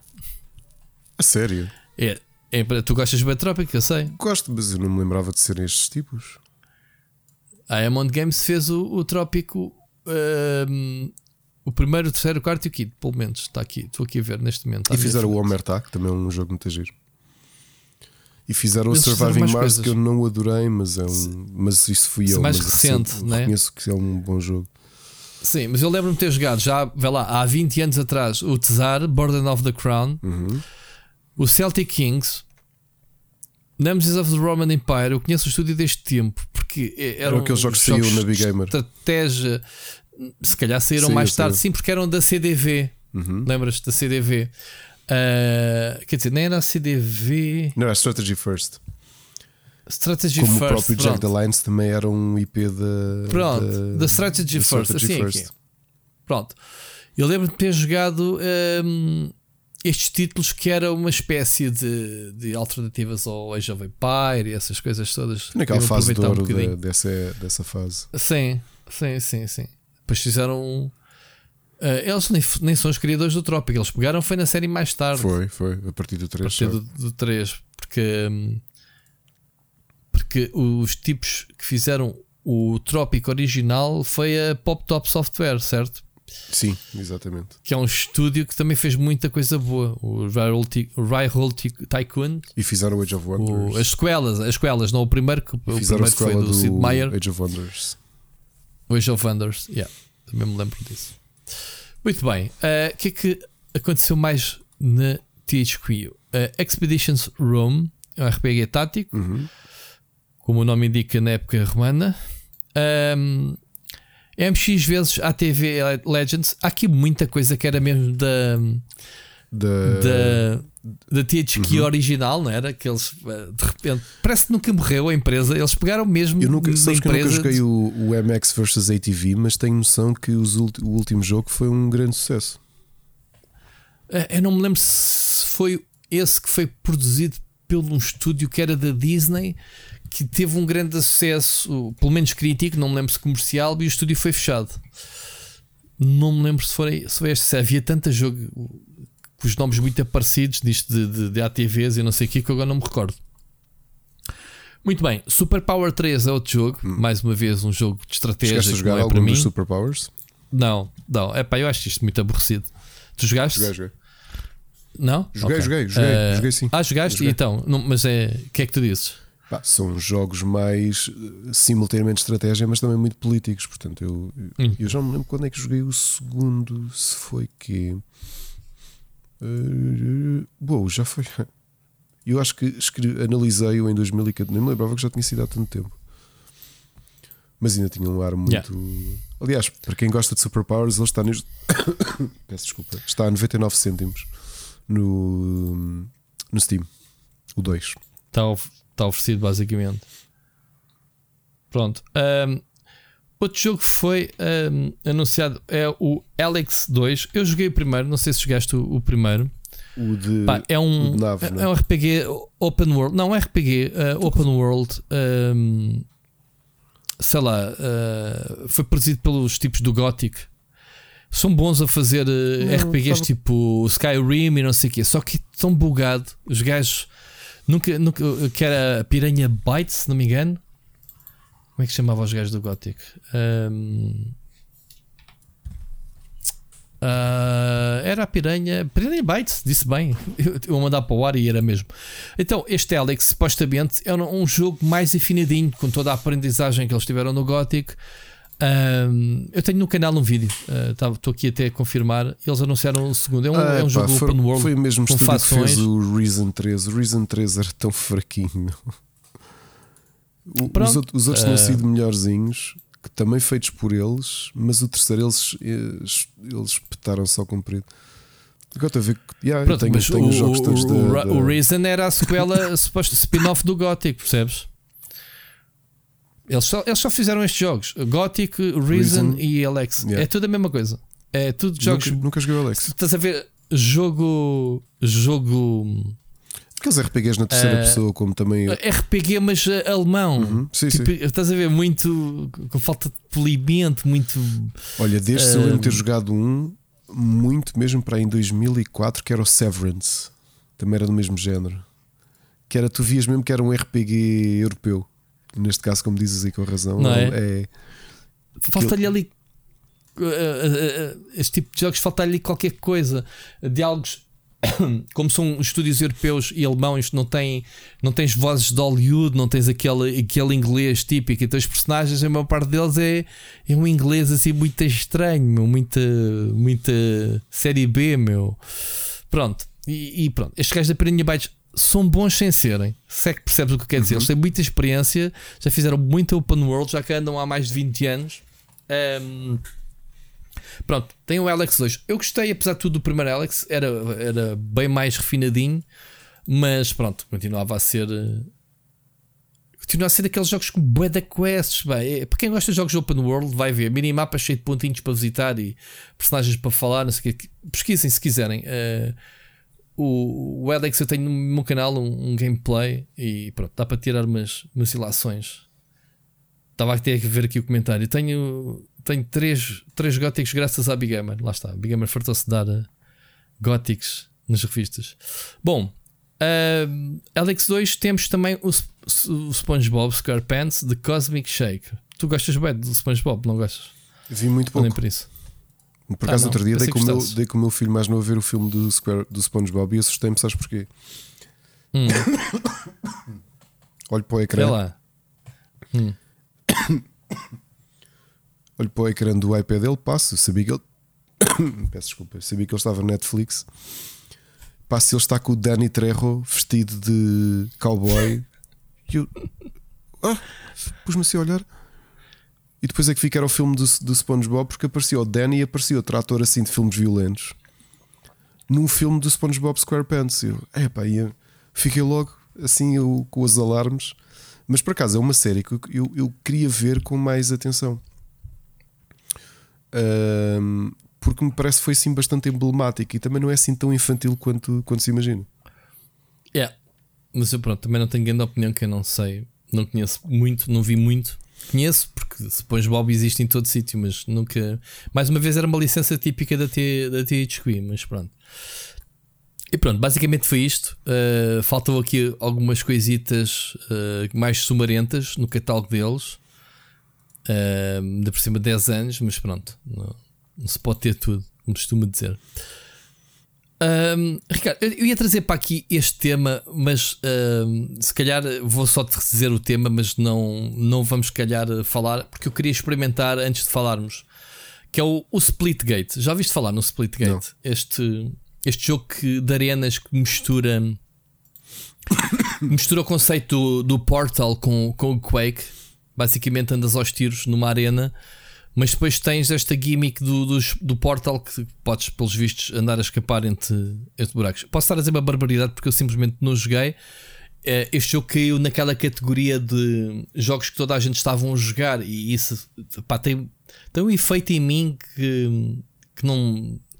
Que eu disse, pá, se toda a gente está a jogar, não preciso de ir jogar, ok? Porque eu tenho sempre aquela missão de dar a conhecer jogos novos do género. Se toda a gente conhece, não vou fazer nada com o jogo. O que sou estúpido, porque depois preciso dele para mim, né? para me dar a conhecer a mim próprio. Mas pronto, pelo que eu vi, um, é um FPS uh, que está a ser uh, que está muito polidinho. Pá, isto faz lembrar, sei lá, uh, Quake 3 Arena ou Unreal Tournament, mas que tem este gimmick diferente de, de, de do, do, Portal, né? as habilidades. A cena é que Uh, estes senhores tiveram um grande sucesso com o jogo, mas uma coisa assim estúpida, mais outra daquelas galinhas de ovo não sabes de onde é que, de onde é que surgem. O estúdio, um, eles chamam-se uh, Billy 47 Games, portanto, 1047 Games, raio de nome para um estúdio, né? Um, em, em, em, que eles uh, lançaram então este jogo e conseguiram uh, receber nos últimos meses 100 milhões de investimento. 100 milhões é muita massa para o estúdio indie pequenito, não é? Uh, então o, que é que eles disseram? É pá, ainda bem que gostaram do jogo, nós agora estamos a aumentar o scope do jogo. Portanto, eles dizem que aquilo que oferecem agora, uh, nem sei o que é que é, se é uns mapas, se é uns mods ou não sei o que, eles dizem que tem 25% do jogo feito. Portanto, o jogo agora é que vai bombar, porque eles basicamente conseguiram conquistar um público só com nada, uh, com uma pequena equipa, com um budget bem pequenito do jogo. Portanto, é muito dinheiro. Esta malta, se calhar, nunca tinha visto tanto dinheiro na vida não é? E isto é basicamente isto: é, é imagina o Portal, não é? Abres os portais com o Portal, mas andas aos tiros de uma arena. Para o conceito acho que é giro. Olha, vou só, e, aqui, e pôr calhar... o, vou só aqui dizer só uma coisa que me chateia no jogo. Uhum. Um, uhum. É que se nós algum dia tivermos uma polémica, nunca lhes vão poder chamar Splitgate. Porque instantaneamente o hashtag vai logo para o, para o jogo. Vai logo para o jogo. E já não podemos poder ser famosos e, e, vend, e ter yeah. Prozis oficialmente. Yeah. 10% código split 10, não se esqueça. Um, mas yeah, basicamente é isto que eu te queria dizer, porque não tenho muito mais para dizer que eu não, não joguei o jogo, que é uma vergonha. Mas fica aqui prometido está na minha lista. Hei de fazer pelo menos um gameplay para o meu canal ou eventualmente uma live com a malta toda, porque acho que o jogo é free to play, né? Nem sequer percebi, eu acho que é free to play. Um, portanto, tem, temos que reunir a gang para, para ir dar um, mandar umas balas. Mas pronto, é muito interessante ver estes fenómenos uh, uh, pequeninos a acontecerem. Uh, eles já fizeram várias rondas até. Uh, eles estavam a dizer que a empresa agora. a empresa agora com as rondas de investimento que fizeram já vale 1.5 mil milhões de, de dólares. Fogo.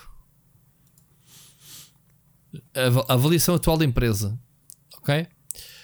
E portanto, pronto, eles agora disseram: fixe, agora bora lá fazer um jogo como deve ser, porque pelo visto o pessoal curtiu. O pessoal curtiu esta demo ou o que é que, o que, é, que é o jogo, se era uma, um early access, era o que é que era, não, que eu não joguei, não sei. Mas pronto, fica prometido que a gente se calhar volta a falar no jogo do ponto de vista de, das recomendações quando eu experimentar. Não tive mesmo tempo, tenho andado a jogar outras coisas e esquece. Um, isto hoje não há assim muitas notícias. Estamos aqui a fazer um bocadinho o pica-pica. Mas pronto. Vai, Rui, Ricardo, vai sempre é em frente. Vai sempre em frente, porque eu depois já sei vai que vou falar muito nas sugestões. Portanto, estás à vontade para, para seres a nossa é? Andrade. Pronto, mas convém que tu fales alguma coisa, porque senão. Quer dizer, tu só sabes tossir hoje. Eu estou para ver o resultado deste, deste episódio. Se eu tiver queixas da malta, uh, vai, vai haver. Ó, ó, o homem mata-se todo. Pensei assim. É bem. Estás bem? Não nos queixámos de eu estar doente. Não é a primeira vez que fazemos podcasts doentes. Não estamos aqui Verdade. a memoriar-nos. Estamos. Tá, estás a sofrer em direto. Estamos aqui. Portanto, não vou dizer como Malta, um homem. Quem quiser, não vou quem, dizer como quem um quiser homem, registrar mas... Patreon para ajudar nos medicamentos para o Ricardo. Não vou dizer como um homem, vou dizer como uma mulher, porque eu sei que nós não teríamos capacidade para aguentar a dor do parto. Portanto, estou aqui a aguentar que nem uma mulher, sem me queixar. Isto soa mal. Não, agora é sério. Rijo. O Rui, o Rui perguntou no início se, se tinha vontade de Sim, porque a gente, como homens, não tem, não tem direito de falar de dores, porque é, as mulheres têm a verdadeira essa, dor. Eu nunca percebi essa coisa do ah, uh, aguenta isso como um homem. Isso é uma parvoíça mesmo. É uma parvoíce. Quando, quando as mulheres têm os maiores dores. Mas já, já me disseram, dito por uma mulher, estás-me a pegar essa cena. Estou a ficar rouco. Que uh, pedra nos rins, como eu tive já duas ou três vezes, é equivalente à dor de parto ou uma partezinha da dor de parte. É, Epá, Epá, eu sei. posso dizer, se isto é só uma pressãozinha, é, é? vão-se a lixar. Imagino. Vão-se a lixar. Olha que dói muito. A tolerância, a tolerância. Mas é engraçado como é que historica, historicamente sempre tiveste essa do aguenta como um homem, quando a nossa tolerância à dor, por razões óbvias, é, é inferior, é muito inferior à das muito. mulheres. Posso dizer que no ah, da minha mulher não quis, não quis epidural, para ter teres ideia. Foi-me ali sofrer que nem uma mulher. Ana esteve em trabalho de parte da primeira vez 36 horas e da segunda for... foram umas 16. Esquece. Eu não sei como é que foi no tempo de, do nascimento da tua filha, se tu podias acompanhar, mas eu pude acompanhar o processo todo. Não, eu tive sempre com. com... E eu só olhar, estar ali ao pé que custava-me, não conseguir fazer nada, imaginar o que é que era aquilo tudo, uh, imagina assim. Pois. Vamos lá. Vamos lá continuar. Fizemos aqui esta pausa estranha. Mas era para dizer que eu estou a perder mesmo a voz, Ricardo. Não sei o que é que me estás a fazer. Uh, Dá-me só um segundo. Estou? Sim. Está lá? este programa é muito estranho. Isto é o programa dos, dos doentitos. Mas pronto. Olha, notícia fresca do dia. Um, a série, lembras-te da série do Last of Us que vai ser para a televisão? Sim, com o Pedro Pascal.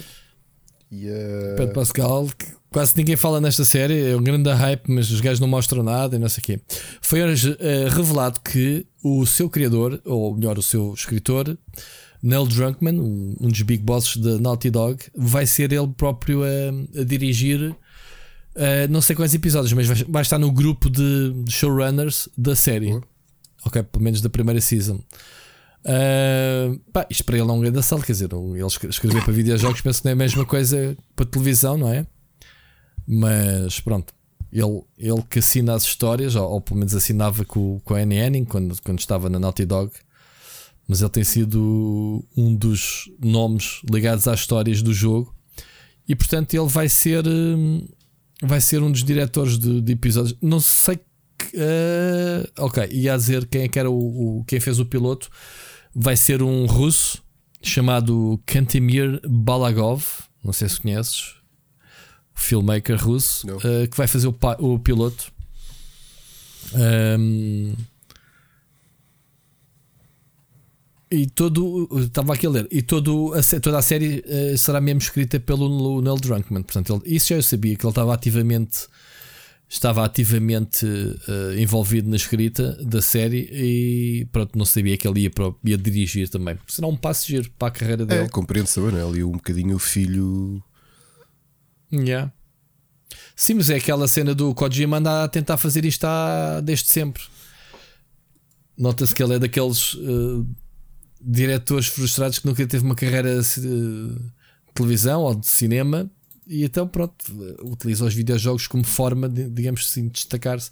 Tanto que ele está sempre no, no Twitter. Nunca viste o Kojima no Twitter dizer: Este está aqui mais um trailer do. mais um trailer do. Como é que se chama o jogo? O último. Death Stranding, feito por mim. Do Death. De, de, feito por mim, montado por mim. O gajo está sempre a dizer isso. está sempre a dizer. Phoenix Yaman. Quem quer saber se foi feito. Está aqui o trailer do jogo, deixa de ser cagão. Exato. Ah, mas foi montado. Depois tens aqueles trailers tipo de 8 minutos, são tipo mini-filmes. Lá está, há aquela, há aquela o trailer Director's Cut é uma coisa que o, que o Kojima está a criar, não é? O trailer Director's, o quê, o quê? Trailer Director's Cut. Eu já não posso ouvir falar no jogo. Eu acho que o jogo original nunca foi tão spamado como este Director Cut. Nunca, nunca vi. Ele todos os dias faz para aí 10 posts sobre o jogo. Enfim, se calhar o Kojima está a fazer, aquilo, está a fazer aqui. Faz aquilo que este então faz. Não, sim, eu, o, que, o que eu acho que ele está a fazer é que deve estar a fazer aqueles cursos online, se calhar no Skillshare de Premiere. E então anda, os testes que ele tem, tipo as aulas, são com o próprio jogo. Então ele está ali, tipo, depois manda para o professor a dizer: Fiz este trailer. E ele, ah, isso está giro. Ah, mas o jogo também é meu. Está bem, mas não estás aqui a aprender o jogo, estás a aprender Premiere. É mesmo isso. E temos que contratar o Kojima para nos fazer um bocadinho. Para nos vender o nosso peixe também. É verdade. Que ele é bom, é um spammer do caraças. Pá. E, e, é quando ele não lhe dá para fazer posts em inglês e logo assina em japonês ou vice-versa. Porque ele tem essas duas contas. Eu Bom. quase que imagino o Kojima dizer assim: Pessoal, está aqui um podcast muito fixe de um gajo que, que me importunou na casa de banho, que é o Rui Parreira. Está aqui é meu amigo, man. Eu estive com ele mais vezes que os teus melhores amigos estiveram contigo. É verdade. E que tu chamas melhor amigo. É verdade. E alguns, deles eu não, escala, e alguns deles eu não tive com eles na escala. casa de banho. E tu tiveste com o Kojima na casa de banho. Pronto. Tu tens uma escala do que é o número de vezes que estás com uma pessoa até ele ser considerado é teu amigo, certo? É verdade. Pronto. Então o Kojima está nessa escala de alguma forma comigo. Uhum. Eu tive com ele pai três vezes, portanto temos que meter uma delas escala. conta logo 10, não é? Tiveste com ele na casa de banho. Ah, lá sim, na casa de banho. Um... Próximo tema, também é dois. Quantic Dream a trabalhar em Star Wars. Portanto, já cá faltava o senhor David Cage a querer estragar mais um pouco do universo Star Wars, certo? Lá estás. És fã? Do David dos Cage Detroit ou do Star Wars? e Heavy Rains, enfim. O David Cage não deve ser muito fã, né? Guys. Gostei, gostei do Beyond, já, já falámos aqui que eu não consigo. Acho que nunca vou conseguir acabar o Heavy Rain. Portanto. Então os teus filhos já são grandes. Hum, são já, grandes. Já podes. Não, não sei. Hum. Eu sou paranoico, não consigo. O Heavy Rain é forte, sim. Mas uh, pronto, aqui, isto é rumor, portanto, não é poderá estar, mas sabes que este tipo de rumores há sempre, há sempre uma base, base nisto. O que se passa foi que, eh, ao que tudo indica, quando acabou o contrato com a Sony, não foi renovado, portanto, que eles faziam jogos exclusivos né, para, a, para a Sony, um, fizeram um contrato com a, com a Disney.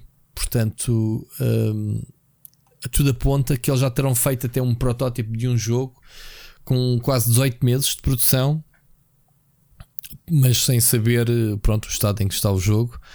Mas ainda não foi uh, oficializado, digamos, a parceria, mas tudo indica que sim, que, que possa ser uma parceria com a Lucasfilm para, para, para fazer um jogo de Star Wars. Um,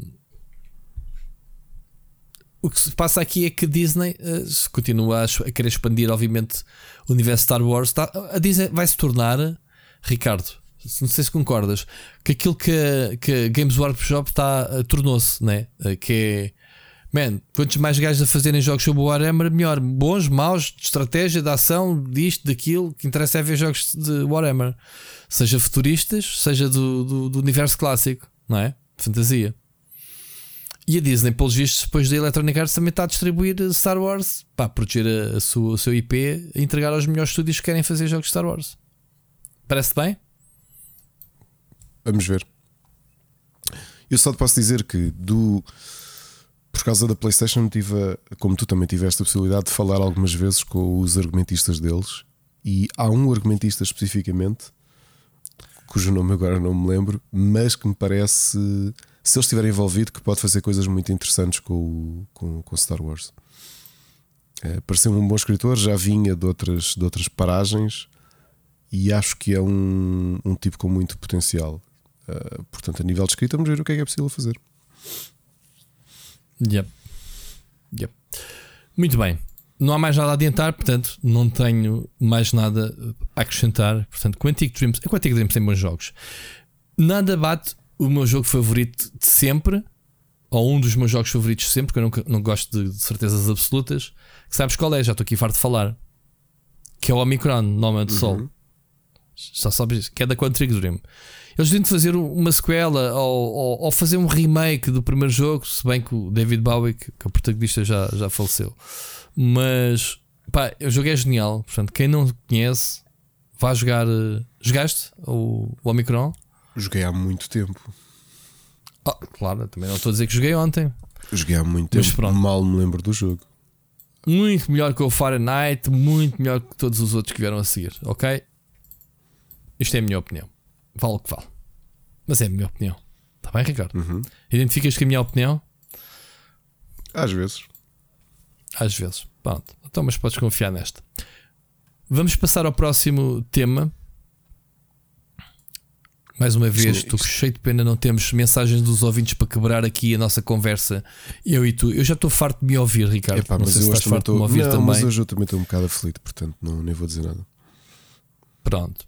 Então é assim: um, isto é só uma curiosidade uh, e é uma pena. O Marty O'Donnell, não sei se sabes quem é, um compositor brilhante que fez a banda sonora do Halo. Portanto, todas aquelas finish the fight, aqueles pianos uh, brutalíssimos uh, são dele. Um, e ele ainda trabalhou depois no, no Destiny, mas foi despedido um pouco antes do jogo ser. Portanto, a banda sonora é toda dele ou quase toda. Ele, ele fazia aquilo a meias com um outro compositor que acho que ficou lá, agora não me recordo o nome.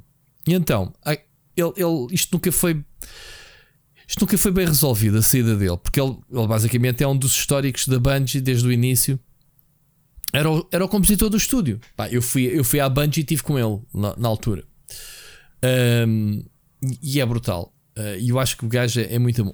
Pá, ele nunca se conformou bem com a saída, e, e acho que ele até na altura Uh, em 2015 meteu uma, uma ação judicial uh, contra, contra a Bungie porque há ali os direitos de umas músicas, aquilo que eles chamam Music of the Spheres, que é uma que são, são composições originais para, para, o, para o Destiny.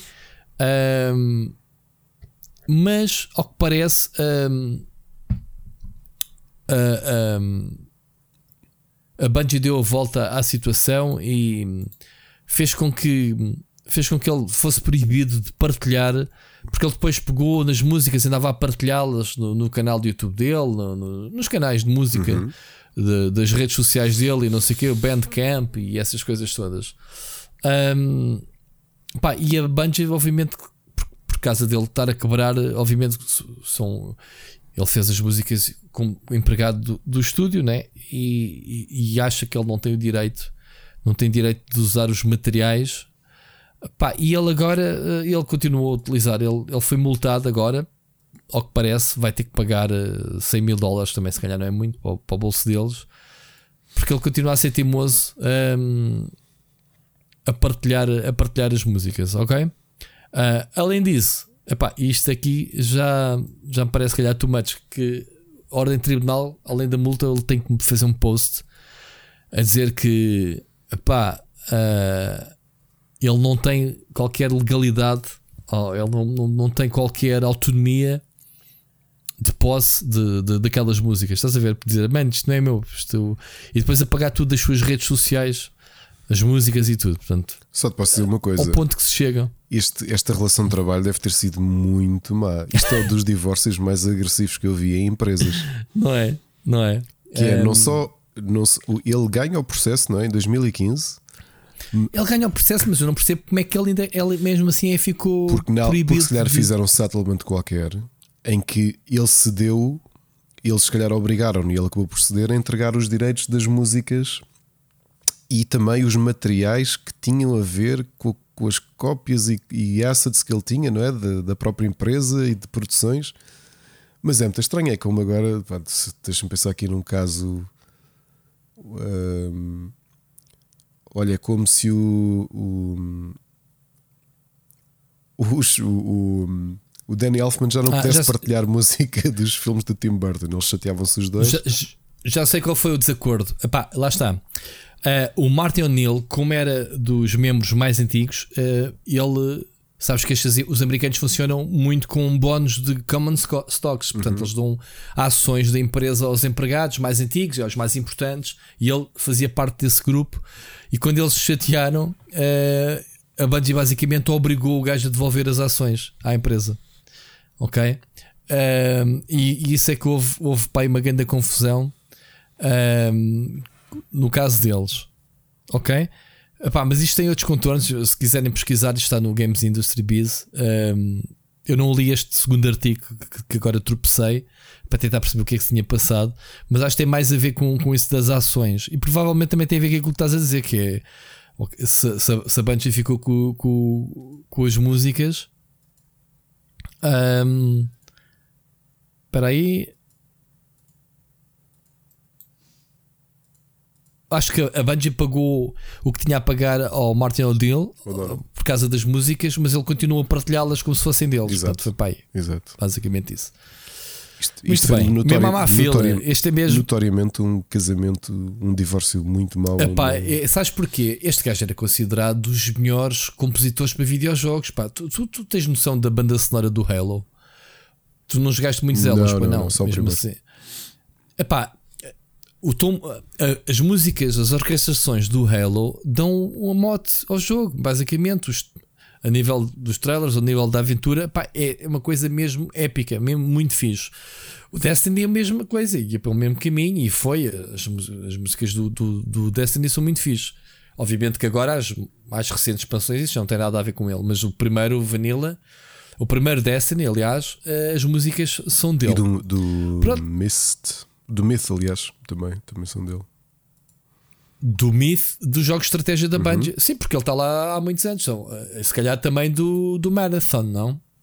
Portanto, ele está desde sempre na, na Bungie. Portanto, é capaz dos jogos anteriores ao Halo. O pessoal só conhece a Bungie pelo Halo e Destiny, mas não, a Bungie já fez. Deles foi o, o primeiro foi Myth, o Myth. Ele depois ainda fez o Oni. Ele... O Oni, sim. E fez o Destiny e o, e o Golem.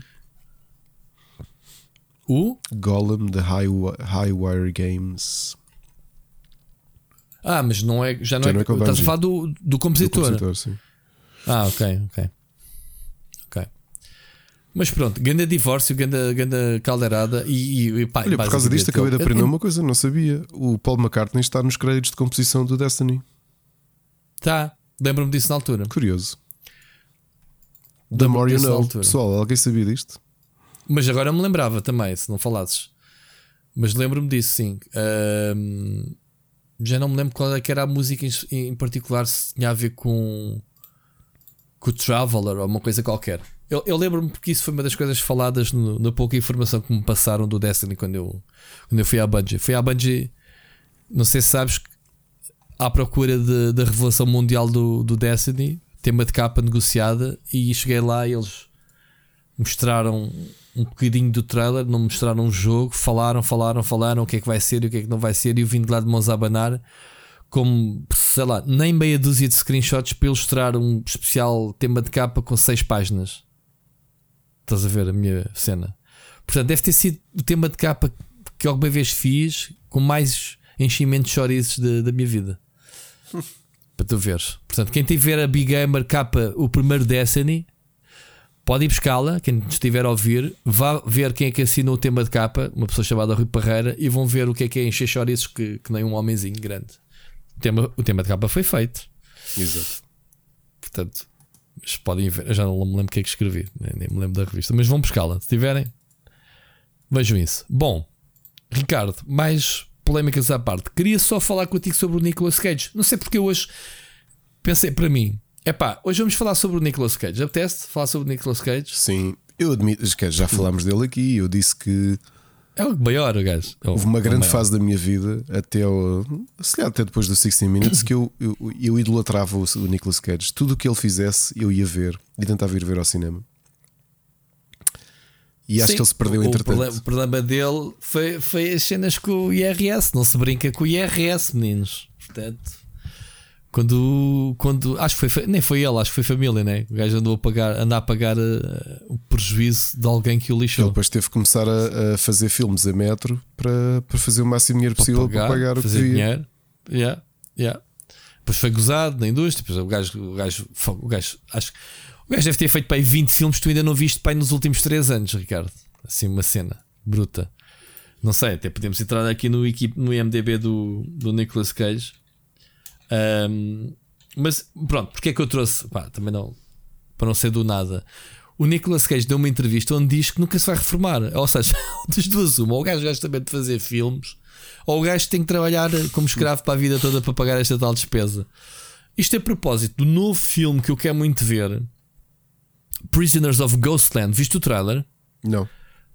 Mete aí eu, o link que eu meti no documento, tem o trailer. É basicamente: um, ele vai para o Japão, o filme foi filmado no Japão. E ele vai uh, tentar, uh, sabes, daqueles filmes em que te metem uma bomba ao pescoço, do género: olha, tens que ir salvar a minha filha, e se não voltares em 24 horas ou whatever, essa cena vai explodir. Pronto, é esta, é esta a história do, do filme. Ele tem que ir salvar uma miúda qualquer. Faz-me lembrar um bocadinho o, o, já tem aqui, o Snake. Para mim, tem, uns, para mim tem um, um add-on que está na seleção, na, na, na short selection do Sundance. Este esse filme, filme, sim. Esse filme está com um grande aspecto. Eu, eu, eu, vi e pronto. E ele, depois, a propósito desse filme, na entrevista, obviamente, ele até brinca: tipo, nunca, se vai, nunca se vai reformar. Já estamos aqui com 117 filmes. Man, pode ter dito a brincar, mas se calhar não está muito enganado. 117 filmes é muita filme. Ele já fez 117 filmes. Ah, pois tem. 108. Olha, eu estou aqui no, MDB, 108. no 108 no MDB. 108, ele disse 17 a brincar. É muita massa. A cena gira. Oh, Rui, é que se olhares para 2020. É isso. Não, chegas a 2000. Pá, mais de, houve dois terços destes filmes todos são a partir de 2000. O que é isto? Pois o homem anda há 20 anos a trabalhar. A, a trabalhar. Para... três filmes este ano. Então vê, 2007 ele fez 5 filmes em 2007. Seis filmes em 2019. Okay. Pois, em 2011 seis fez filmes. mais 6, mais 5. 2011. O que é isto? Fez o Ghost Rider, depois fez o Ghost Rider Remake. Afinal, o primeiro não estava bem feito, vamos fazer o remake. Agora, deixa-me ver o que é que eles. Que, epá, e depois uma pessoa passa ao lado. Há muita, monte de coisas uh, que passam ao lado este que está a ser agora divulgado, isto é tão ridículo como isso. Depois do Prisoners of Ghostland, que está agora a ser promovido, que é o novo filme do Nicolas Cage, ele já está envolvido em mais 7 filmes. 1, 2, 3, 4, 5, 6, 7 filmes. Já depois, isto já é old news. O quê? Prisoners of Ghostland, setembro de 2021. Não, man, em 2021 vão ser mais dois filmes já a seguir. Pronto, é ridículo, não, mesmo. Uh, vai fazer uma série pois é, para a Amazon. Para a Amazon. Pois é. Portanto, pelos vistos desenhos animados, que ele vai ser só a voz. Uh, epá, o que é isto? Altamente. Temos que começar a ver os filmes todos de. de epá, eu até uma certa altura vi assim. praticamente assim. vi praticamente tudo. Viste tudo para ir até à cidade dos anjos, ou assim uma cena. Deixa cá ver. Não, vi mais. Não, ainda vi o 8mm, o Por um Fio, sei, 60 segundos, Dois Destinos, o Captain Corelli's Mandolin. Yeah. E acho que depois, yeah. a partir daí, vi o Matchstick Man. Acho que o último Vi o Senhor da Guerra. Também vi, acho que foi o, último, foi o último filme dele que eu vi. Já não viste filme dele? Ah, viste o Ghost Rider? Não vi. Não? não. Nem, não viste o Tesouro? Eu vi o Tesouro. Não vi. Um e o dois. Ah, não viste? É pá, esses, esses são giros, porque isso são filmes tipo Indiana Jones. Não viste o Kick-Ass? Também viste? Ah, vi, vi. vi. É com ele. Pronto. Enfim, há vários, há vários filmes. Não viste os Scrooge? Ele vi. tem voz também no filme. Sim, Ele está em todo lado mesmo. Afinal, viste mais filmes que aquele que esperavas ver. Já viste? E o gajo entrou num filme chamado Snowden. Yeah, olha, estava a ver isso neste preciso momento. Nem sabia que existia. Ah, pois é, é do Oliver Stone. Não, eu sabia, eu sabia Nunca que vi. Havia, sim. Que é o. Hum, o Joseph eh, Gordon Levitt que faz de Edward Snowden. Foi está parecido. Muito bem caracterizado. Uhum. Bom, era só isto. Queria falar de Nicolas Cage contigo só para dizer que ele diz que não se vai reformar. Grande tema. Fogo, Rui. Espetáculo mas ao mesmo tempo relembrar os 500 mil filmes deles. Portanto, vamos fazer uma Vamos passar as recomendações. Pessoal, uma de apostas até 2030. Quantos filmes é que acham que o Nicolas Cage vai fazer? Eu acho que ele vai bater os 130 filmes. Na boa. Nos próximos 10 anos, o gajo deve fazer pelo menos mais uns 30 filmes. Eu estou pronto. Eu tô... Tem que ser mais. Vai chegar, vai chegar aos 150. Split Chicken Gameplay. Joguei o Deathloop, mas não tanto como tu. E vou-te dizer que foi daqueles jogos que não me agarrou nada, nada, nada, nada. Criativo. Digas e dizias que o pessoal está todo a falar bem disso. Criativo, sim. Uh, ótimo voice acting. Uh, mas o, o, a ideia parece boa. Tu chegaste ao fim do jogo? Não. Os loops para mim. Perdi a paciência completa. Os loops, os loops eram tão. Olha, eu que tinha criticado isso no 12 Minutes, que achei que tu tinhas loops, que tu não avançavas o suficiente para justificar o loop. Eu disse isso na review, sim. O Deathloop eu senti a mesma coisa ao ponto de eu tinha curiosidade para conseguir saber exatamente o que é que é aquilo na, ao final de contas e perdi essa vontade toda. Ou seja, o ritmo do jogo matou-me. O... Mas percebeste o objetivo final do jogo? Tu. Não, não percebi. Para, para, para quebrar. Claro, não, então, eu percebi o objetivo final, é o não sei o que é que está por trás daquilo tudo. Há de ter um twist. Ah, se, se, se, acabares o jogo, talvez. Eu não fiquei curioso também para saber o twist, mas o objetivo é matar os oito. Ah, os oito. Como é que eles chamavam? Os Illuminati? É Visionaries. Os Visionários, sim. sim. Uh, especiais, cada um com os seus poderes, sei quê. O twist é que o jogo obrigava-te a matar os oito no mesmo dia. Eu, pá, eu matei-os todos, por exemplo, descobri-os a todos. Depois tens é que conjugar pistas para saberes, ok, este gajo está aqui, mas também aparece na manhã daquele, de, daquela parte do cenário. Ok, então aqui consigo matar dois no mesmo dia, no mesmo, no mesma hora do dia. Na outra hora do dia conseguiste arranjar mais um spot para dois e até chegares ao fim das 24 horas e tens os oito mortos. Isso era o puzzle final. Era, era a cena. Só que isto é como tu dizes: o jogo é super aborrecido. Pá, a inteligência artificial dos inimigos ridícula. Também, a meu ver, não tinha piada de uma o gunfight, porque o, a, experiência em si era mesmo boa. A sensação de disparo das armas, os, as, as, habilidades, tudo bem da fixe. O visual retro, aquele retrofuturismo. O, o visual retrofuturismo de tipo Bios, tipo o Dishonored, que, uhum. eles, que eles também fizeram. Um, e estava tudo muito altamente. Uh, e depois falham. Falham na repetição, falham na, no excesso de informação, man, tanta informação que te mandam ao início, super chato. A forma como tu fazes a investigação, digamos assim. Mas é assim, eu tenho lido pessoas que isto foi que isto fez agarrar, porque eu respeito claro. a opinião de toda a gente que jogou. Pronto, epá, eu, na minha opinião. Eu, eu acho a mesma coisa não, que o 12 Minutes, muito. que é um, qualquer mídia que te traga loop o loop tem que ser eh, interessante o suficiente, o ritmo do loop tem que ser interessante para que, para que tu te sintas sempre entusiasmado em, ir, em querer ir um pouco mais à frente. A malta... E tem que haver alguns atalhos. O 12 minutos dava-te alguns atalhos para repetir as claro, mesmas tarefas. Ou seja, tu depois de falares não este sei o quê. Este também te dá, mas pronto. Este, este dá-te poder. Uh... Tu, ao início demoravas bem de tempo a percorrer um nível à frente com os, as habilidades, os poderes e as armas que vais guardando consegues percorrer muito rapidamente um, um, um, o cenário para fazer o objetivo que queres, mas ainda assim achei repetido, repetitivo, digamos. É isso? Mas fiquei, fiquei mas, com muita pena porque mas, tinha muitas expectativas do que é que podia sair daqui.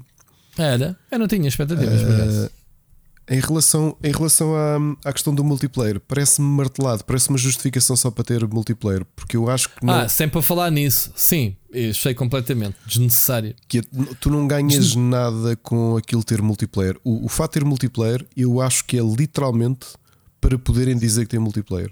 Só por isso não ganhas nada. Sim, não... um cenário muito grande para um jogo de rato e gato, que é o conceito de, disso. A, a, a, temática das invasões do, da série Souls inseridas neste jogo é pá. Hum, não, não, não me Eu também falei nisso na, na review. Acho bem desnecessário também. Sabes uma coisa curiosa? Foram tantos trailers. Eu estava a comentar isso com a Ana do último trailer do Deathloop, acho que foi no PS5 Showcase, não foi? Uhum. Eu continuei sempre sem saber muito bem exatamente o que, é que era o Deathloop. Completamente. Nada. E nas primeiras horas do jogo também não sabes. E a questão é que tu, eu, eu acho que é, é estranho e é irónico eu dizer-te isto. Eu gosto, e sabes que eu faço sempre esse esforço para ser um, o máximo de tábula rasa em relação aos jogos para não me sentir influenciado por eles. No caso de Uhum. Deathloop, eu vi tanta coisa sobre ele, sem na prática saber se aquilo iria ser um Dishonored naquele ambiente que era. Eu, eu admito que eu próprio comecei a criar essa expectativa e esse sonho de ser um Dishonored, ou seja, uma história interessante, com um mundo interessante, ah, que envolvesse só não os loops, mas de outra forma. Ali parece-me que é demasiado contido, demasiado repetitivo. E acho que Eu, eu, os trailers a mim sempre me pareceu ser uma salganhada a cena dos loops. Pensei, hum, não sei. Mas lá está, eu fiz live do Se jogo eu te quando, que durante quando, algum quando eu, eu recebi. há muito tempo, nem, sequer, nem acho que não disse isso, mas comentei com a Ana num dos últimos trailers que é, eu comecei a julgar que isto podia ser uma tentativa, tentativa da Arkane de tu tinhas um jogo com uma campanha curta para conheceres um bocadinho ahm, como é que ela se chama? Não é Jessica, é a Juliana e o Juliane, bolas. Uh, Colt. Para conheceres o Colt e a Juliana e que depois aquilo te ia transportar para uma tentativa de uma coisa que tu viste há 6, 7 anos e que morreu, no meu entender, felizmente, que eram os multiplayers assimétricos. Uhum. E eu até achei que era a Arcane a querer pôr aí os pés dentro dessa água, mas não foi.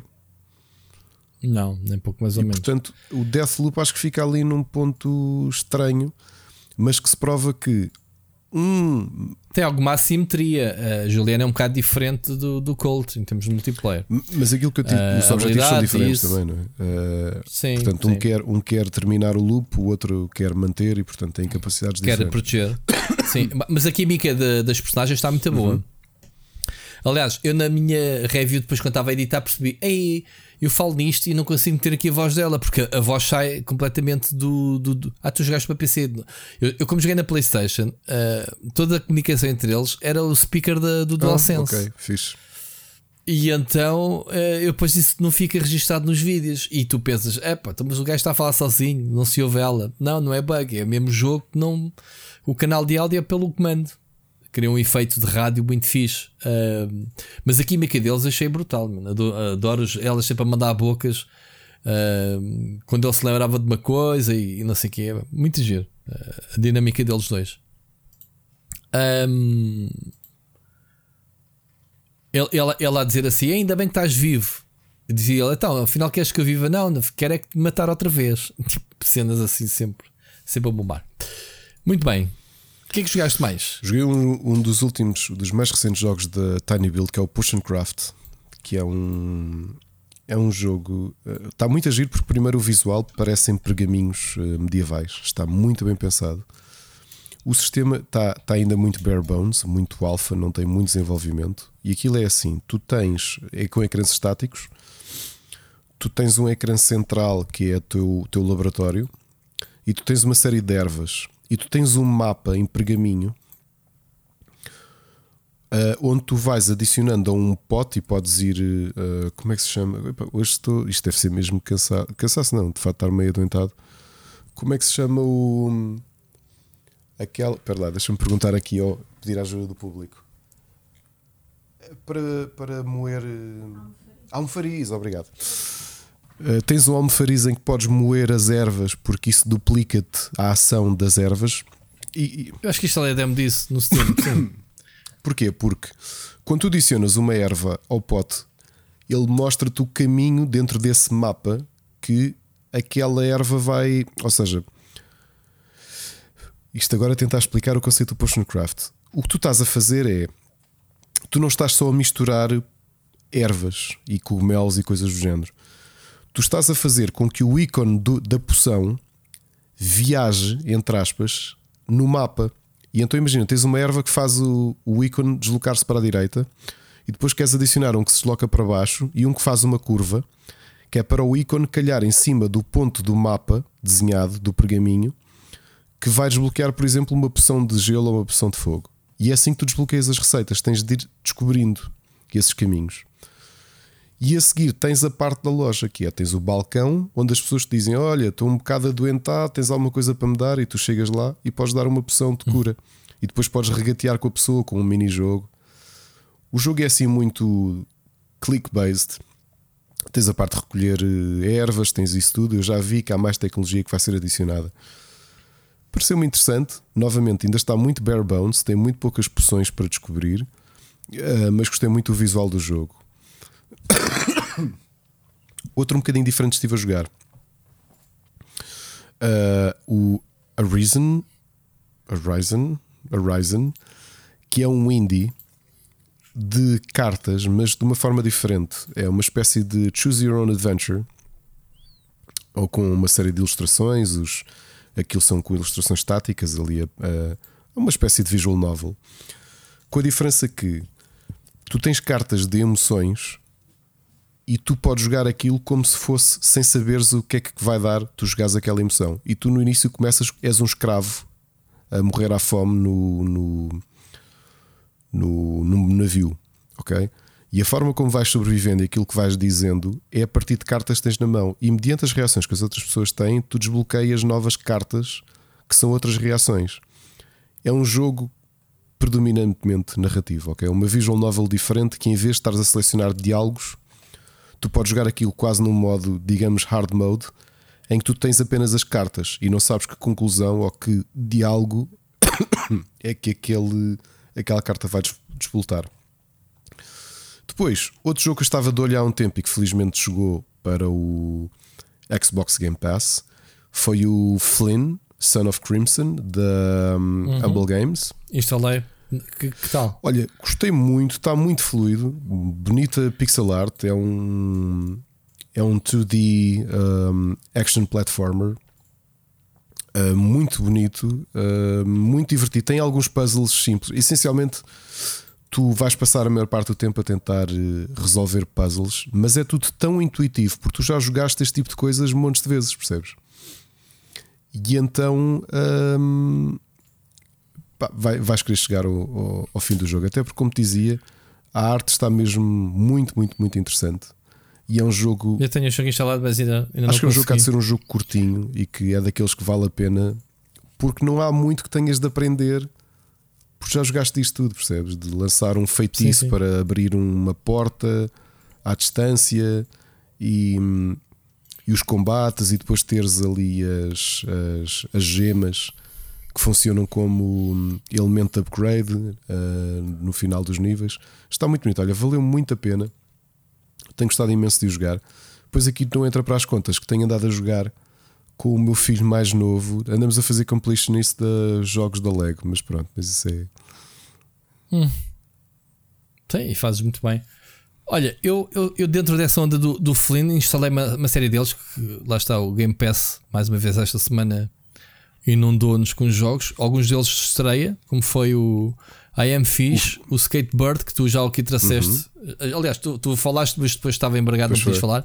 E o Aragami 2. Então, o I Am Fish é a sequela direta do I Am Bread. Ok? É, só que em vez do, do, pão, controlamos uns peixes que comeram o pão do I Am Bread. Então ficaram também com vontade de basar do aquário. E é um jogo de física difícil. Tipo o Super Monkey Ball, estás a ver? Controlas o, o peixe dentro do aquário. E tens que andar a, a, a, conduzir o aquário aos objetivos sem partir o aquário, sem cair das alturas, é, etc. Um, e basicamente o jogo tem uh, animações bem porreiritas. No, os valores de produção não, não estão nada maus. Não, não, é um, não é um filme da Pixar, nem pouco mais ou menos. Mas pelo menos há um contexto muito giro de, de, por trás dos puzzles uh, em que tu vais passando de nível para nível, mas que. Hum, mas que, mas que depois és brindado, digamos, com, uma, com um tom narrativo que, que o jogo todo tem. Um, o outro jogo que eu joguei foi o Skateboard, lá está, que tu, que tu também eh, trouxeste para aqui uma vez, que falaste que é basicamente é o Tony Hawk, a, a chalaça.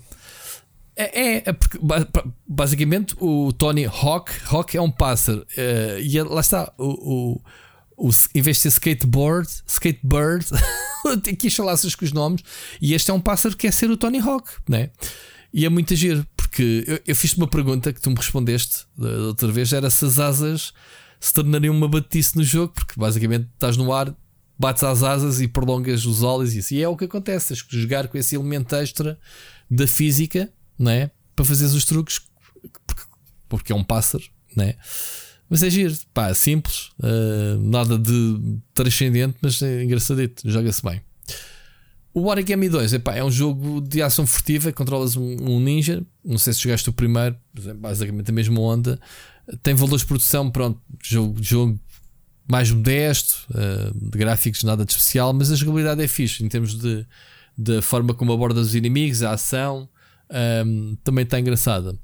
Pá, continuo nos meus tempos livres a jogar Final Fantasy XIV e continuo a adorar, portanto, nem sequer vou falar aqui. Um dia vou fazer live para as pessoas verem. E por fim, lá está, não, não joguei muita coisa, porque o Deathloop basicamente e o Tales of Arise também, que tenho a review para ser em breve, me tem tirado basicamente todo o tempo. Hoje chegou, hoje que estamos a gravar, chegou-me há poucas horas o FIFA 22, portanto eu só instalei e só joguei a introdução. Uh, está muito engraçada. Uh, pois eu tinha jogado aquela beta que. Tu jogaste a beta de teste, não foi? foi, foi falaste foi, foi, uma vez. Mas não sequer era para Pronto. review nem nada, foi a Electronic Arts que me contactou para, para, para curtir. Isso era mesmo, olha, não, não é para review, não é nada, é só para curtires aí. E eu, ok. Uh, e não, não te contactou para te mandar um jogo final? Não, ainda não. Bastards. Olha, tu ficaste com, ficaste com, a, com a entrada, eu fico a pois, toda, que é já tenho que já tenho o game. Pronto, mandaram hoje um press release, um press kit físico. Aliás, não é press kit, eu abri a caixa, era o jogo em box com um código lá dentro, basicamente. Um, que já não recebi há anos de Electronic Arts, vai lá tu. Uh, uma coisa física, quero dizer. Então, eh, pá, instalei, só joguei o, o, início, pronto, que é aquilo que dá mote para, o, para a volta. Uh, as personagens, e para o Paris Saint-Germain, porque agora é a vedeta. Um, é, o, é o clube fetiche do FIFA. Mal sabiam eles que, que iam ter o, o Messi lá, não é? Um, epá, e pronto, é FIFA, não sei o que é que é dizer. Uh, ainda só vi a introdução ao início, nem sequer fiz uma partida direta. Pronto, não consigo dizer a esta altura do campeonato o, o que é que seja. Uh, e pronto, e sim, eu posso falar do jogo, posso fazer streams do jogo. Se eu não tivesse aqui a gravar, até gozei. Vou fazer stream do FIFA ou vou gravar o podcast? Ah, vou gravar o podcast, né? Ricardo, para ver o respeito que eu tenho Obrigado. por ti. Agora que falas nisso, não, já agora queria não é por, pedir. Não é por queria... ti, é pelos nossos nossos ouvintes. Eu sei que, eu sei que já vamos. Este episódio vai ser mais curto. Obviamente que, tá, que estamos aqui. Eu estou aqui sim. a fazer um esforço para, para fazer e o episódio. Doente. Sim, sim, claro. E quero-vos já pedir desculpa. Vou tentar ainda apagar os, o, aqui os picos de tosse. Foi menos do que eu estava à espera ao longo do episódio. Tenho estado aqui a tentar okay. controlar. Mesmo assim, ainda, ainda, mesmo assim, ainda, ainda me partiste os ouvidos Pronto, umas vezes. E queria ver bem, se vos pedia desculpa por isso. É... E, não, não queria estar a adiar mais. Eu também já mandei. Não queria, não queria estar a adiar mais, porque já sei como é que é. Esta semana vamos ter, aliás, já há bocadinho fiz um pequeno teaser ao Rui, porque já comecei a escrever o Para Cá do Abismo. Quero gravá-lo quanto antes. Uhum. Havemos de gravar o Pixel Hunter voz, também. E queria. Hum, e não dá para. Esta é daquelas semanas que não dá, porque vamos ter eh, pay-per-view no domingo. Uhum. Próxima semana vamos gravar. É, é? E portanto não, não, não podemos, não começamos a ter episódios encavalitados e, e, e pronto, e foi isto. Muito bem. Olha, Ricardo, eu não falei no início, mas já que, já que quebramos aqui um bocadinho o ritmo, antes de passarmos às recomendações de séries, porque eu também já não joguei mais nada. Um, sabes que comprei a cadeira finalmente este oh, então, semana. Já... Comprei a, a é cadeira da Oman, que eu andava a namorar. Epá, é estupidamente confortável. Uh, ainda não a trouxe para o escritório porque a Mónica ficou, por coincidência, em teletrabalho esta semana e se calhar a próxima e, ela, e deixei a, um, a cadeira na sala para uhum. ela. Ela é que está a fazer a rodagem da cadeira. É pá, mas aquilo eu não posso que a cadeira, são 30 e tal quilos a cadeira. Vamos. Cada componente daquilo é de uma robustez. Atenção, eu comprei a cadeira, malta. A Oman, a HP não me, não me pagou para estar aqui a falar. Aliás, é um crime uma cadeira daquelas eu ter deixado a fugir por 250 euros, porque a cadeira custa 400, 450.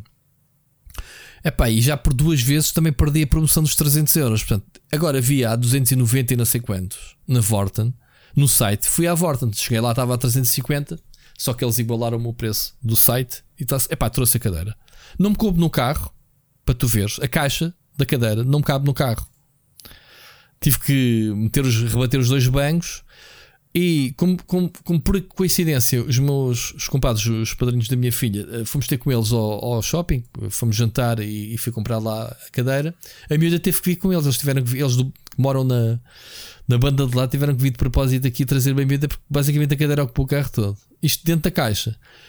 Pá, só a caixa de cartão com aquelas cenas para acondicionar dentro, vazia, tens de comer um bife para pegar na caixa. Tu vês a grossura do cartão.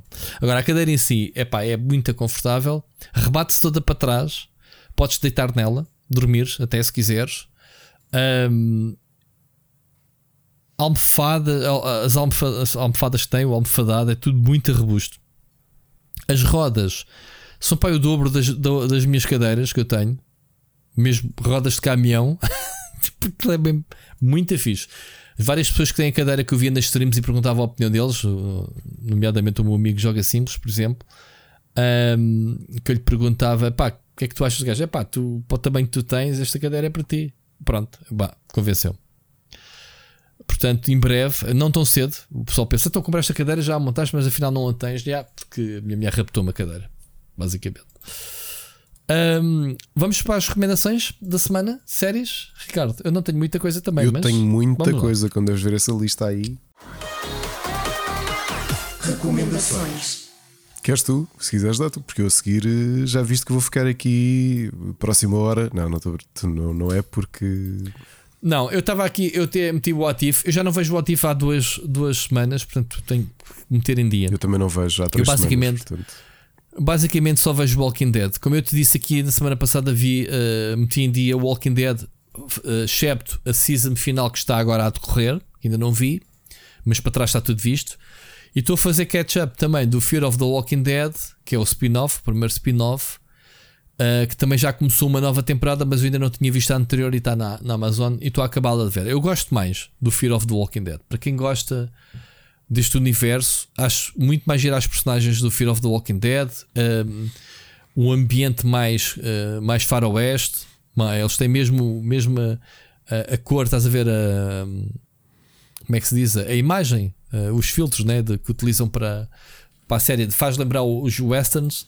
Está mesmo muito fixe. E, inclusivamente, também na Amazon só piquei para ver o primeiro episódio do Walking Dead World Behind, que é a segunda, o segundo spin-off. Não sei se conhecias este segundo spin-off. E pelo que eu percebi, eu não li nada sobre o jogo. Então eu acho que isto até foi flop. Eu não sei se já cancelaram e a primeira season é só, só há esta ou não. Não tenho a certeza. Tenho que ir ler.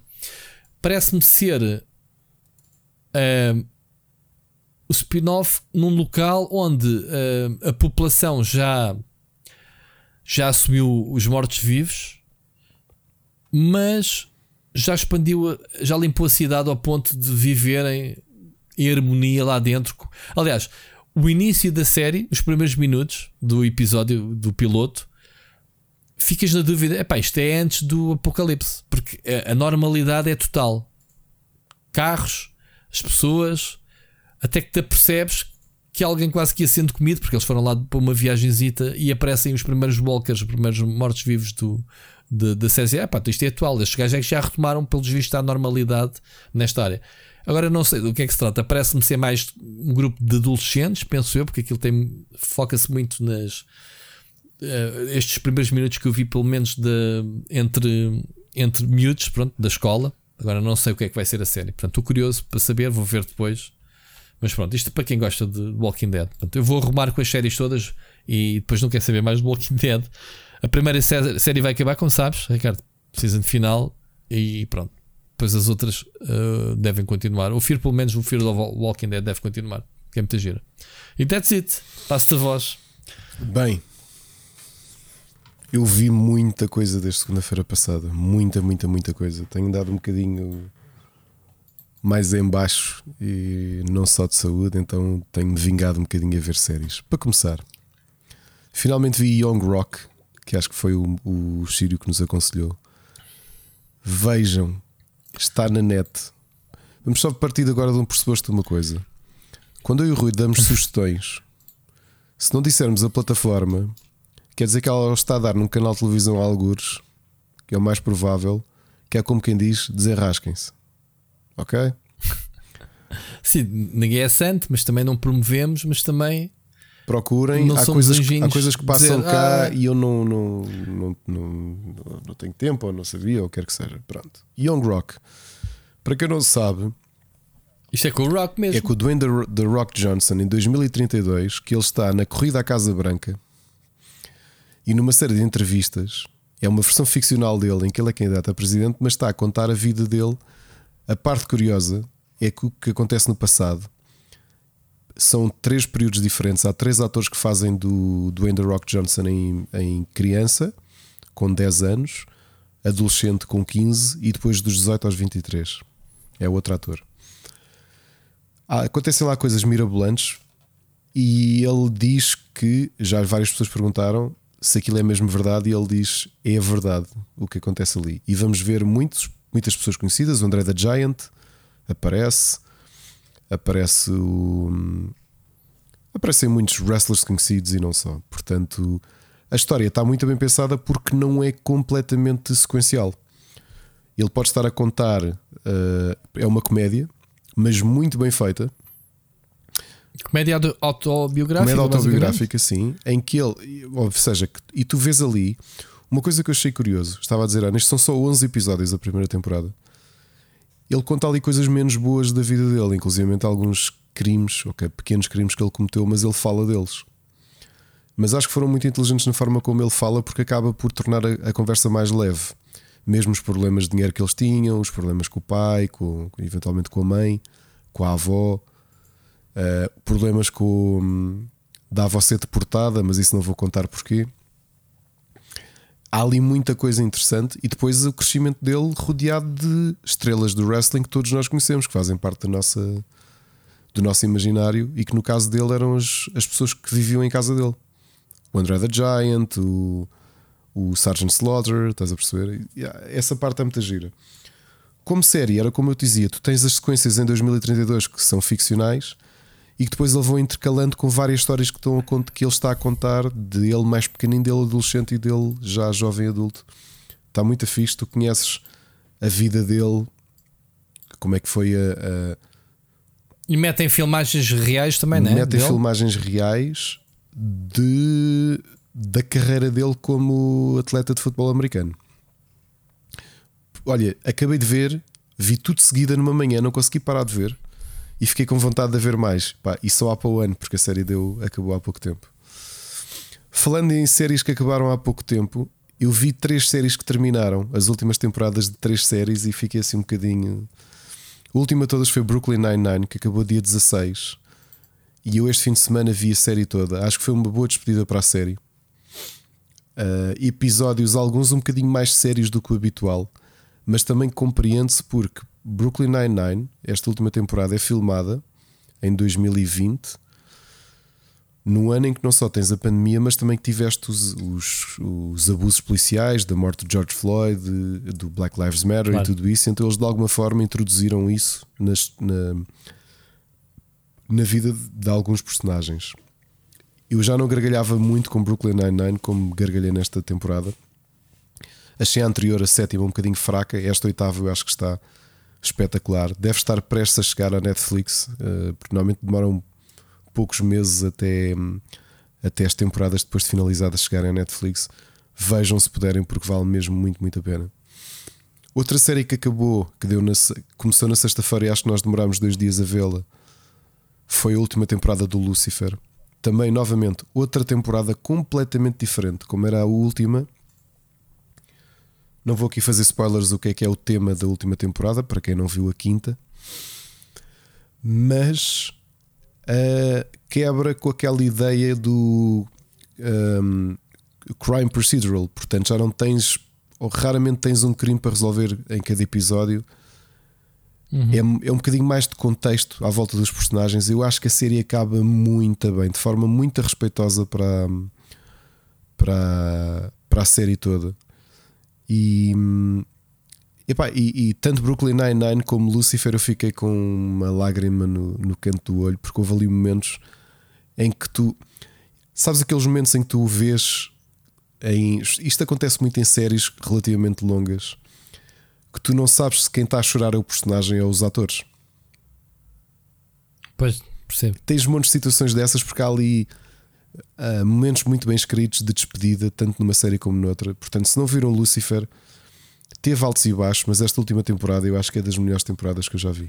Ok? É, principalmente porque é muito, muito diferente. Muito, muito, muito diferente. Vou ter muitas saudades do Tom Ellis a fazer de Lucifer. Tenho que ver, está na minha lista para papar todas. Outra série que terminou, mas porque foi cancelada. Blackish, eu já estou aqui farto de falar, está na Disney Plus. O, há dois spin-offs: o Mixedish, cuja primeira temporada também está no Disney Plus, e uh, o Grownish, que não pertence, que não está no Disney Plus, porque não pertence a. É, é um acordo com outro canal. E, em, falando de Mixedish, que é passado nos anos 80, é uma prequela à série. O ator mais conhecido é o Mark Paul Gosselaar, que para quem se lembra deste nome, apesar de estupidamente eu vi eh, a primeira temporada toda, dois episódios da segunda, sem ter reparado que o, aquele ator é o Zack do Já Tocou, porque ele já tem 44 anos e por alguma razão não estava a colar um, uma coisa à outra. Esta de Mix Disc que eu já aqui falei é porque ela fala da Rainbow, da mãe de família do Blackish. Uh, o Blackish, obviamente, que fala muito, é uma família afro-americana e como é que eles vivem na América. Uma família afro-americana de classe média alta. E é a vida dela vindo de uma família em que o pai é branco e a mãe é afro-americana. E eles são mestiços. Como é que eles vivem isso? A série foi cancelada, portanto, a própria Disney já tinha anunciado, a ABC neste caso, já tinha anunciado que a próxima temporada de Blackish vai ser a última, acho que é a nona. E Mixis foi simplesmente. acabou a temporada no 13 episódio e decidiram simplesmente uh, acabar com a série. Porque vão, vão só deixar o Grownish continuar.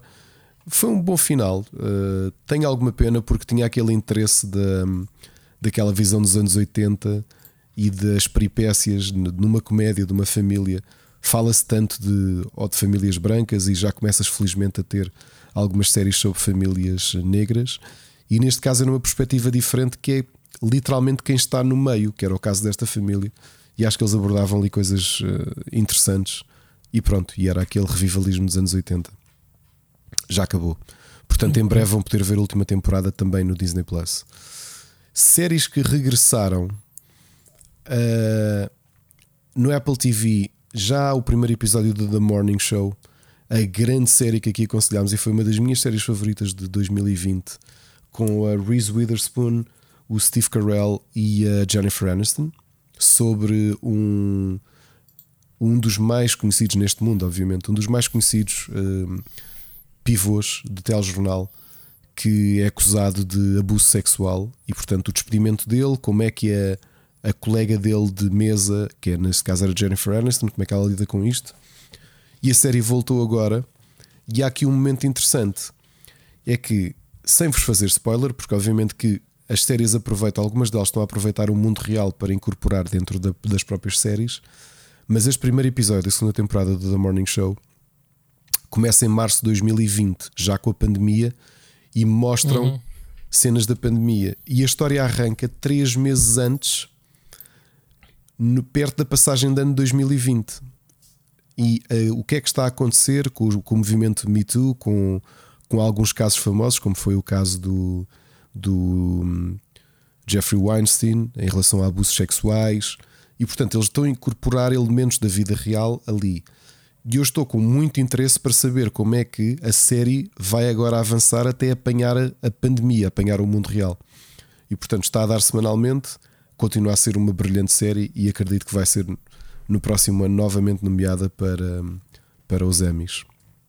Já agora falando em Emmys, fica para a semana que vem, porque eu hoje não cheguei a ver os resultados dos Emmys, mas Rui, vamos falar para a semana sobre os Emmys que foram esta noite, ok? Ok, ok. Outra série que regressou neste caso na Netflix, o Good Girls, a, a, série com a Christina Hendricks, em que ela e mais duas, ela e a irmã e mais uma amiga, que são três donas de casa do, um, americanas do subúrbio, como é que estão envolvidas em, um, em fazer falsificação de dinheiro e branqueamento de capital. Já falamos nesta série também aqui, regressou à Netflix. Uh, está divertida, mas eu admito que perdi um bocadinho o, o gás uh, à série. Mas vamos ver. Uh, acho que está a sair um episódio semanalmente. Devemos de ver a série até ao fim e depois logo, logo, é dizer mais algo. Decidir um bocadinho okay. atrás no tempo para ver uma série do. Eu gosto muito, muito de David E. Kelly. Já, já aqui referi muitas séries dele, já aconselhei muitas séries. Há duas séries novas dele, uma está no Amazon Prime e a outra está no Disney Plus ou no HBO, que eu ainda não vi Neste caso é o Big Sky e o The Nine Perfect Strangers. O David e Kelly, acho que não há série que ele faça que não seja um sucesso. Foi o, o um, Little Lies, como é que é? Big Little Lies com a um, bolas, com a Meryl Streep, com a Nicole Kidman, com, com a Reese Witherspoon também. Uma grande série que também foi aqui aconselhada, foi uma das minhas séries favoritas de 2019. E, e que também fez Boston Legal, fez The Practice, fez montes de séries que todos nós conhecemos. E ele é o autor de uma série que também toda a gente conhece, mas calhar ninguém viu, como foi o meu caso, que é Ali McBeal, dos anos 90, que foi um dos grandes sucessos da televisão. Eu decidi ir ver. Picava só quando estava na televisão. Eu decidi ir ver e acho que a série vê-se bem, ainda tem ali alguns tropes dos anos 90, mas está muito bem escrita. Tem ali aquela linha entre o humor e o drama que apetecia-me ver e hum, não sei se vou continuar porque entretanto descobri outras duas séries. Sim, eu fartei-me ver séries, já devem ter reparado. Uma série também que descobri que vai na sétima temporada, porque era uma das últimas comédias que eu não tinha visto ainda desta nova, destas novas temporadas, é uma comédia chamada Younger. E o conceito é simples: é uma, é uma, uma mulher de meia idade com 44 anos que era editora de uma revista e que, quando a filha nasceu, ela decidiu pôr em pausa a carreira dela e dedicar-se apenas a, a criar a filha. A filha já está na faculdade, o marido deixou-a e ela decide, ela tem que procurar trabalho porque não tem dinheiro e decide tentar emprego em revistas ou revistas online. E o mercado mudou por completo. Ela está a ser entrevistada por pessoas muito mais novas que ela, que acham que ela já não tem, eh, já perdeu o andamento, porque não sabe o que é que são redes sociais, não sabe o que é que é escrever para a internet, não sabe nada disso. Que acontece? Ela vai a um bar e há um tipo que tenta engatá-la e que acha que ela tem 26 anos e há uma amiga que a convence, como ela não está a conseguir trabalho. E vais-te rir, Rui, porque tu conseguiste felizmente trabalho como jornalista aos 40 e poucos anos, mas ela não está a conseguir. E então, porque é sempre barrada nas entrevistas por causa da idade. E então o que é que faz? Falsifica o CV, faz um, make, um makeover e tenta ser jovem. E então é essa a vida dela. Ela, uh, com 43 anos, a falsear a identidade dela, a começar como assistente, estás a perceber? Tipo júnior e não sei o quê. E pronto, e tentar habituar-se à maneira de falar e dizer-lhe assim: Ah, olha, tens de criar um Twitter. E ela, sim, sim. Então ela vai ao computador dela e vai ao Google e escreve How to, How to create a Twitter Isso account. Estás a perceber? Esse tipo de coisas. E está hum. muito bem pensada a série e já vai na sétima temporada, portanto acredito que, que esteja a ter muito sucesso. Para terminar, uma das grandes sugestões, eu já tinha lido uh, que era das séries, digamos, thriller mais bem cotadas dos últimos tempos, uh, que estava com ótimas reviews, ótimo Metacritic, uma série chamada Evil. e o que é que é a série chamada Evil? A série Evil, neste caso. É protagonizado é protagonizada por uma atriz do Westworld e pelo ator que fazia de Luke Cage. Ela trabalhava para o Ministério Público como psicóloga a dar o parecer eh, médico de saúde mental, aliás, sobre hum, se os, as pessoas, os acusados é, que iam a tribunal, que o Ministério Público estava a acusar, se eram inimputáveis ou não, se eram psicopatas ou se eram pessoas que deveriam ir a julgamento. Ele trabalha para a Igreja Católica porque ele faz uh, análises, faz acompanhamento de processos para perceber se as pessoas têm demónios dentro dele. E ele contrata por ela ser cética e ser uma profissional de saúde e não acreditar de todo em demónios, porque ele quer que alguém faça esse papel de advogado do diabo, que analise do ponto de vista frio, não acreditando que demónios existem. O que é que a série está muito bem feita? Os casos todos que aparecem faz muito lembrar X-Files. Porque tudo é explicado do ponto de vista científico. Percebes? E eu lembrei-me de ti. Seja fantasmas, seja aparentemente possessões demoníacas, milagres, coisas do género. E enquanto isso vai acontecendo episódio por episódio, por trás tens um story arc que está a acontecer e portanto tens uma espécie de conspiração que tu não sabes se é sobrenatural ou não. um bocado à semelhança daquilo que acontecia com o X-Files, que era tu não sabias se havia coisas Sim. que era alguém no topo da FBI a, a controlar o Mulder e a Scully ou se eram alienígenas. Estás a perceber? Portanto, uhum. isto está muito bem escrito. E olha, o ator que, faz de Luke, que fazia de Luke Cage pá, está muito bem neste papel. Que ele é um ex-repórter de guerra que, entretanto, tem ali um chamamento de Deus e passa a ser este analista de demónios. E a série está muito bem escrita e muito bem interpretada. O vilão é o Linus do Lost. Ok. Que faz. Que, é, que, é, que eu adoro esse ator. Que é irritante o tipo, não é? E o tipo fala é um vilão. Hum, ele fez o. Ele fez aquele. Aquela série da, da máquina que lhes dava o número de contribuinte para eles irem salvar o Person of Interest. Ah, pois foi. Tu falaste nessa série, ainda não vi. Pá, é brutal. Ele não é mau aí, é bom. Um, mas ele, como vilão, tem sempre aquela assim, coisa meio. Como vilão, tem. Ele, é, ele é tem, é mesmo. Aquele gênio do mal. Ele tem aquele ar. Ele irrita mesmo. Ele, ele é provocador a falar. É. É, tem ele, uh, o, as expressões faciais é, dele conseguem, é isso, é, conseguem fazer isso. É uma das grandes sugestões para série que provavelmente não conhecem. Eu, eu já, já me tinha passado no meu radar de ver algumas, algumas pessoas que, que sigo no Twitter que diziam esta série tem um Metacritic muito bom.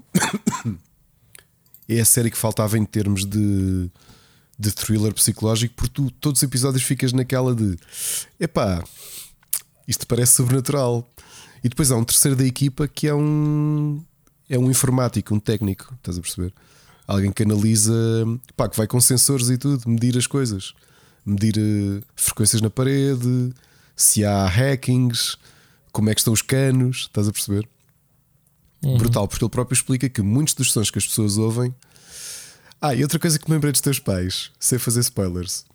Há uma coisa recorrente que é essa história de enquanto está, está deitado, aparecerem mãos e não sei o quê, e sonhos, e, e mais do que uma pessoa da família. Um... Tu estás a falar, mas já houve muita gente que, que me pediu para fazer esse episódio. Pronto. Rui, se puderes, tenta ver Evil, porque eu acho que vais gostar muito. Digo-te, logo nos primeiros minutos vais ficar assim, esquece. Eu digo-te, eu comecei. Isso está, está na net está, ou está na net? Está na net. Uh, eu, eu comecei a ver a série, vi 4 minutos e parei. Fiquei logo tão hooked que pensei assim: vou parar porque isto é série que a Ana quer ver também. E juro-te, mostrei-lhe esses tais primeiros 4 minutos e eu disse: siga, vamos continuar a ver isto. Ouvi, estamos mesmo, mesmo hooked. E acho que vocês vão gostar. Evil. Acreditem que logo nos primeiros minutos vão perceber porque é que a série é tão. É tão. Está tão bem reviewed na, na net, ok? Está com um uhum. grande Metacritic, está com grandes análises. E... Oh, também foram, foram buscar o Michael Emerson, claro. Phoenix. Esse gajo, todas as séries com ele são boas, não é? Ah, é assim. Agora passando a música, o... acabou de ser um single novo dos Cynic, da banda clássica. Começou como death progressivo e agora, e desde 2007 é metal progressivo, chamado Mythical Serpents. Uma particularidade, eu não estava à espera que saísse um single dos Cynic, por duas razões. A primeira, que eu já tinha aqui falado, o Paulo Masvidal, o guitarrista e compositor e vocalista e compositor principal da banda, estava a apostar na sua carreira a solo. Até era suposto ele ter passado cá em, por Portugal o ano passado, se tivéssemos tido comendácio, coisa que não aconteceu, infelizmente. E porque, infelizmente, também em 2020, do, uh, o Cínico é uma banda constituída por três. Era uma banda constituída por três pessoas: o Paulo Masvidal, e duas pessoas agora. Ah, agora estou a esquecer do nome deles. Uh, no Para Cá do Abismo eu explico isto melhor. Dois dos três elementos morreram o ano passado. Um por suicídio e o outro nunca se percebeu bem se foi suicídio também ou se foi hum, algum problema de saúde. E portanto, dos três membros da banda, apenas o Paulo ficou vivo. E eu não estava à espera de ver um single a sair, acabou de sair. E está tão espetacular como os últimos álbuns. Portanto, quem quiser passar por, pelo Spotify, por Mythical Serpents dos Scenic Ouçam. Uh, também saído na sexta-feira o novo álbum dos Mono, a banda de post-rock, acabou de lançar o Pilgrimage of the Soul. Está um bom álbum, é um bom álbum para ouvir enquanto se trabalha. Em termos de livros, voltei a apostar um bocadinho na, na poesia, como tem acontecido. Um livro acabadinho de sair do Daniel Faria, o livro de Joaquim, que era o livro que ele estava a escrever antes de morrer, Para quem não sabe, o Daniel Faria era talvez uma das grandes promessas da poesia portuguesa dos anos 90. Morreu aos 28 anos, estava a terminar uh, o seu. Eu não quero usar o termo errado, mas terminar a formação para monge. Morreu no mosteiro, uh, numa queda parva que deu e acabou por, por entrar em coma nessa noite no Hospital de São João, penso eu, e morrer. O livro de Joaquim é um livro pequenino porque a Siri Alvin fez uma coisa interessante que foi reproduziu os cadernos onde ele escrevia e metade do livro é um facsímil do caderno dele escrito à mão uh, por ele. E depois é que está a versão datilografada e editada pelos, uh, pelo editor uh, da obra. E lançaram também okay. há pouco tempo um livro que estava ainda por publicar dele, que estava ainda rascunhos, o sétimo dia, que esse ainda não li. Mas pelo, pelo passeio dos olhos parece mais prosa poética. Contando em poesia, um poeta que todos nós conhecemos, se calhar muitos de nós não por ser pela parte poética uh, em si, e que eu já tinha contado aqui uma aventura que tive para comprar uma, a compilação de, de poesia dele, que falhei uma vez para comprar e, e andei aqui à procura durante anos, até que um amigo meu encontrou numa foto de um tipo que ele conhecia no Facebook a vender uma série de livros e que estava lá este livro. Estou a falar, obviamente, do Adolfo Luxúria Canibal, o frontman vocalista e, e escritor dos grandes Mão Morta. Ele é um grande. As Noites de Budapeste. Ele é um grande escritor. e felizmente, depois dessa editora onde ele publicou os Telhaços, que foi a, a, que foi a compilação de toda a obra dele até 2004, acabou de sair pela Porta Editora um livro chamado No Rasto dos Doentes Elétricos, que é a compilação de tudo o que ele produziu até 2018. E inclui também uma, na fase final um, uma espécie de diálogo que ele teve com o Walter Ugumem. Portanto, para quem gosta, obviamente estão lá as letras todas dos álbuns todos de Mão Morta. Uh, Noites de Budapeste não podia faltar, mas também está muita coisa escrita para além do, dos álbuns de Mão Morta. Uma coisa curiosa é que a contracapa, o poema que traz é a minha música favorita deles, que é o Arrastando o Seu Cadáver. Okay. Conheces? Do Primavera Destroços é lembro. muito não. fixe, eu adoro uma morte. E esta semana é tudo. Pá, fartei-me ver televisão, já viste? Desapareceste, falas com malta, nem nada, estás a ver TV como aos velhinhos doentes. É, deito-me deito na cama, ou assim, ouve, e continuo. Vamos acabar o podcast mais cedo do que é suposto. Que eu continuo a deitar-me continuo a deitar-me muito cedo e a acordar cedinho. E agora um desabafo. Há muito tempo não me sentia fisicamente tão bem. Isto é irónico dizer porque estou doente, mas já devia ter feito isto há mais tempo. Ganhar um ritmo de descanso. Sabes? Muito bem. Sim, sim, sim, sim. Que é o que eu preciso também, descanso. Mas pronto, Ricardo, gostei muito de ouvir, apesar de tu. Estamos aqui a tossir todo. Estás-te a cofar todo, pedimos desculpa mais uma vez, mas é o que é. O Ricardo, mesmo que tivesse a morrer, tínhamos que gravar Já isto. gravámos comigo com febre, com, as, com, a pior febre que tive em muitos anos, lembras-te? Está aí esse episódio. Tu é que nunca me apanhaste doente a gravar o podcast, porque tu sabes que eu pertenço a uma casta de super-heróis que nunca adoece, meu. Tira. Esquece. Este ano, infelizmente, já foste umas quantas vezes para o, para o hospital, não foi? Foi este ano, não foi? Ironicamente, já fui várias vezes, né? Fui a casa da, da pedra nos rins e não sei o quê. Eu depois acabei por fazer mais uns exames e fui lá mais vezes por causa disso, mas foi por causa disso, basicamente. Que eu me lembro. As melhoras. Muito bem.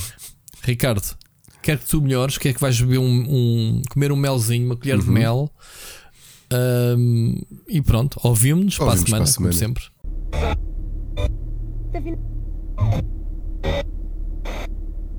Tá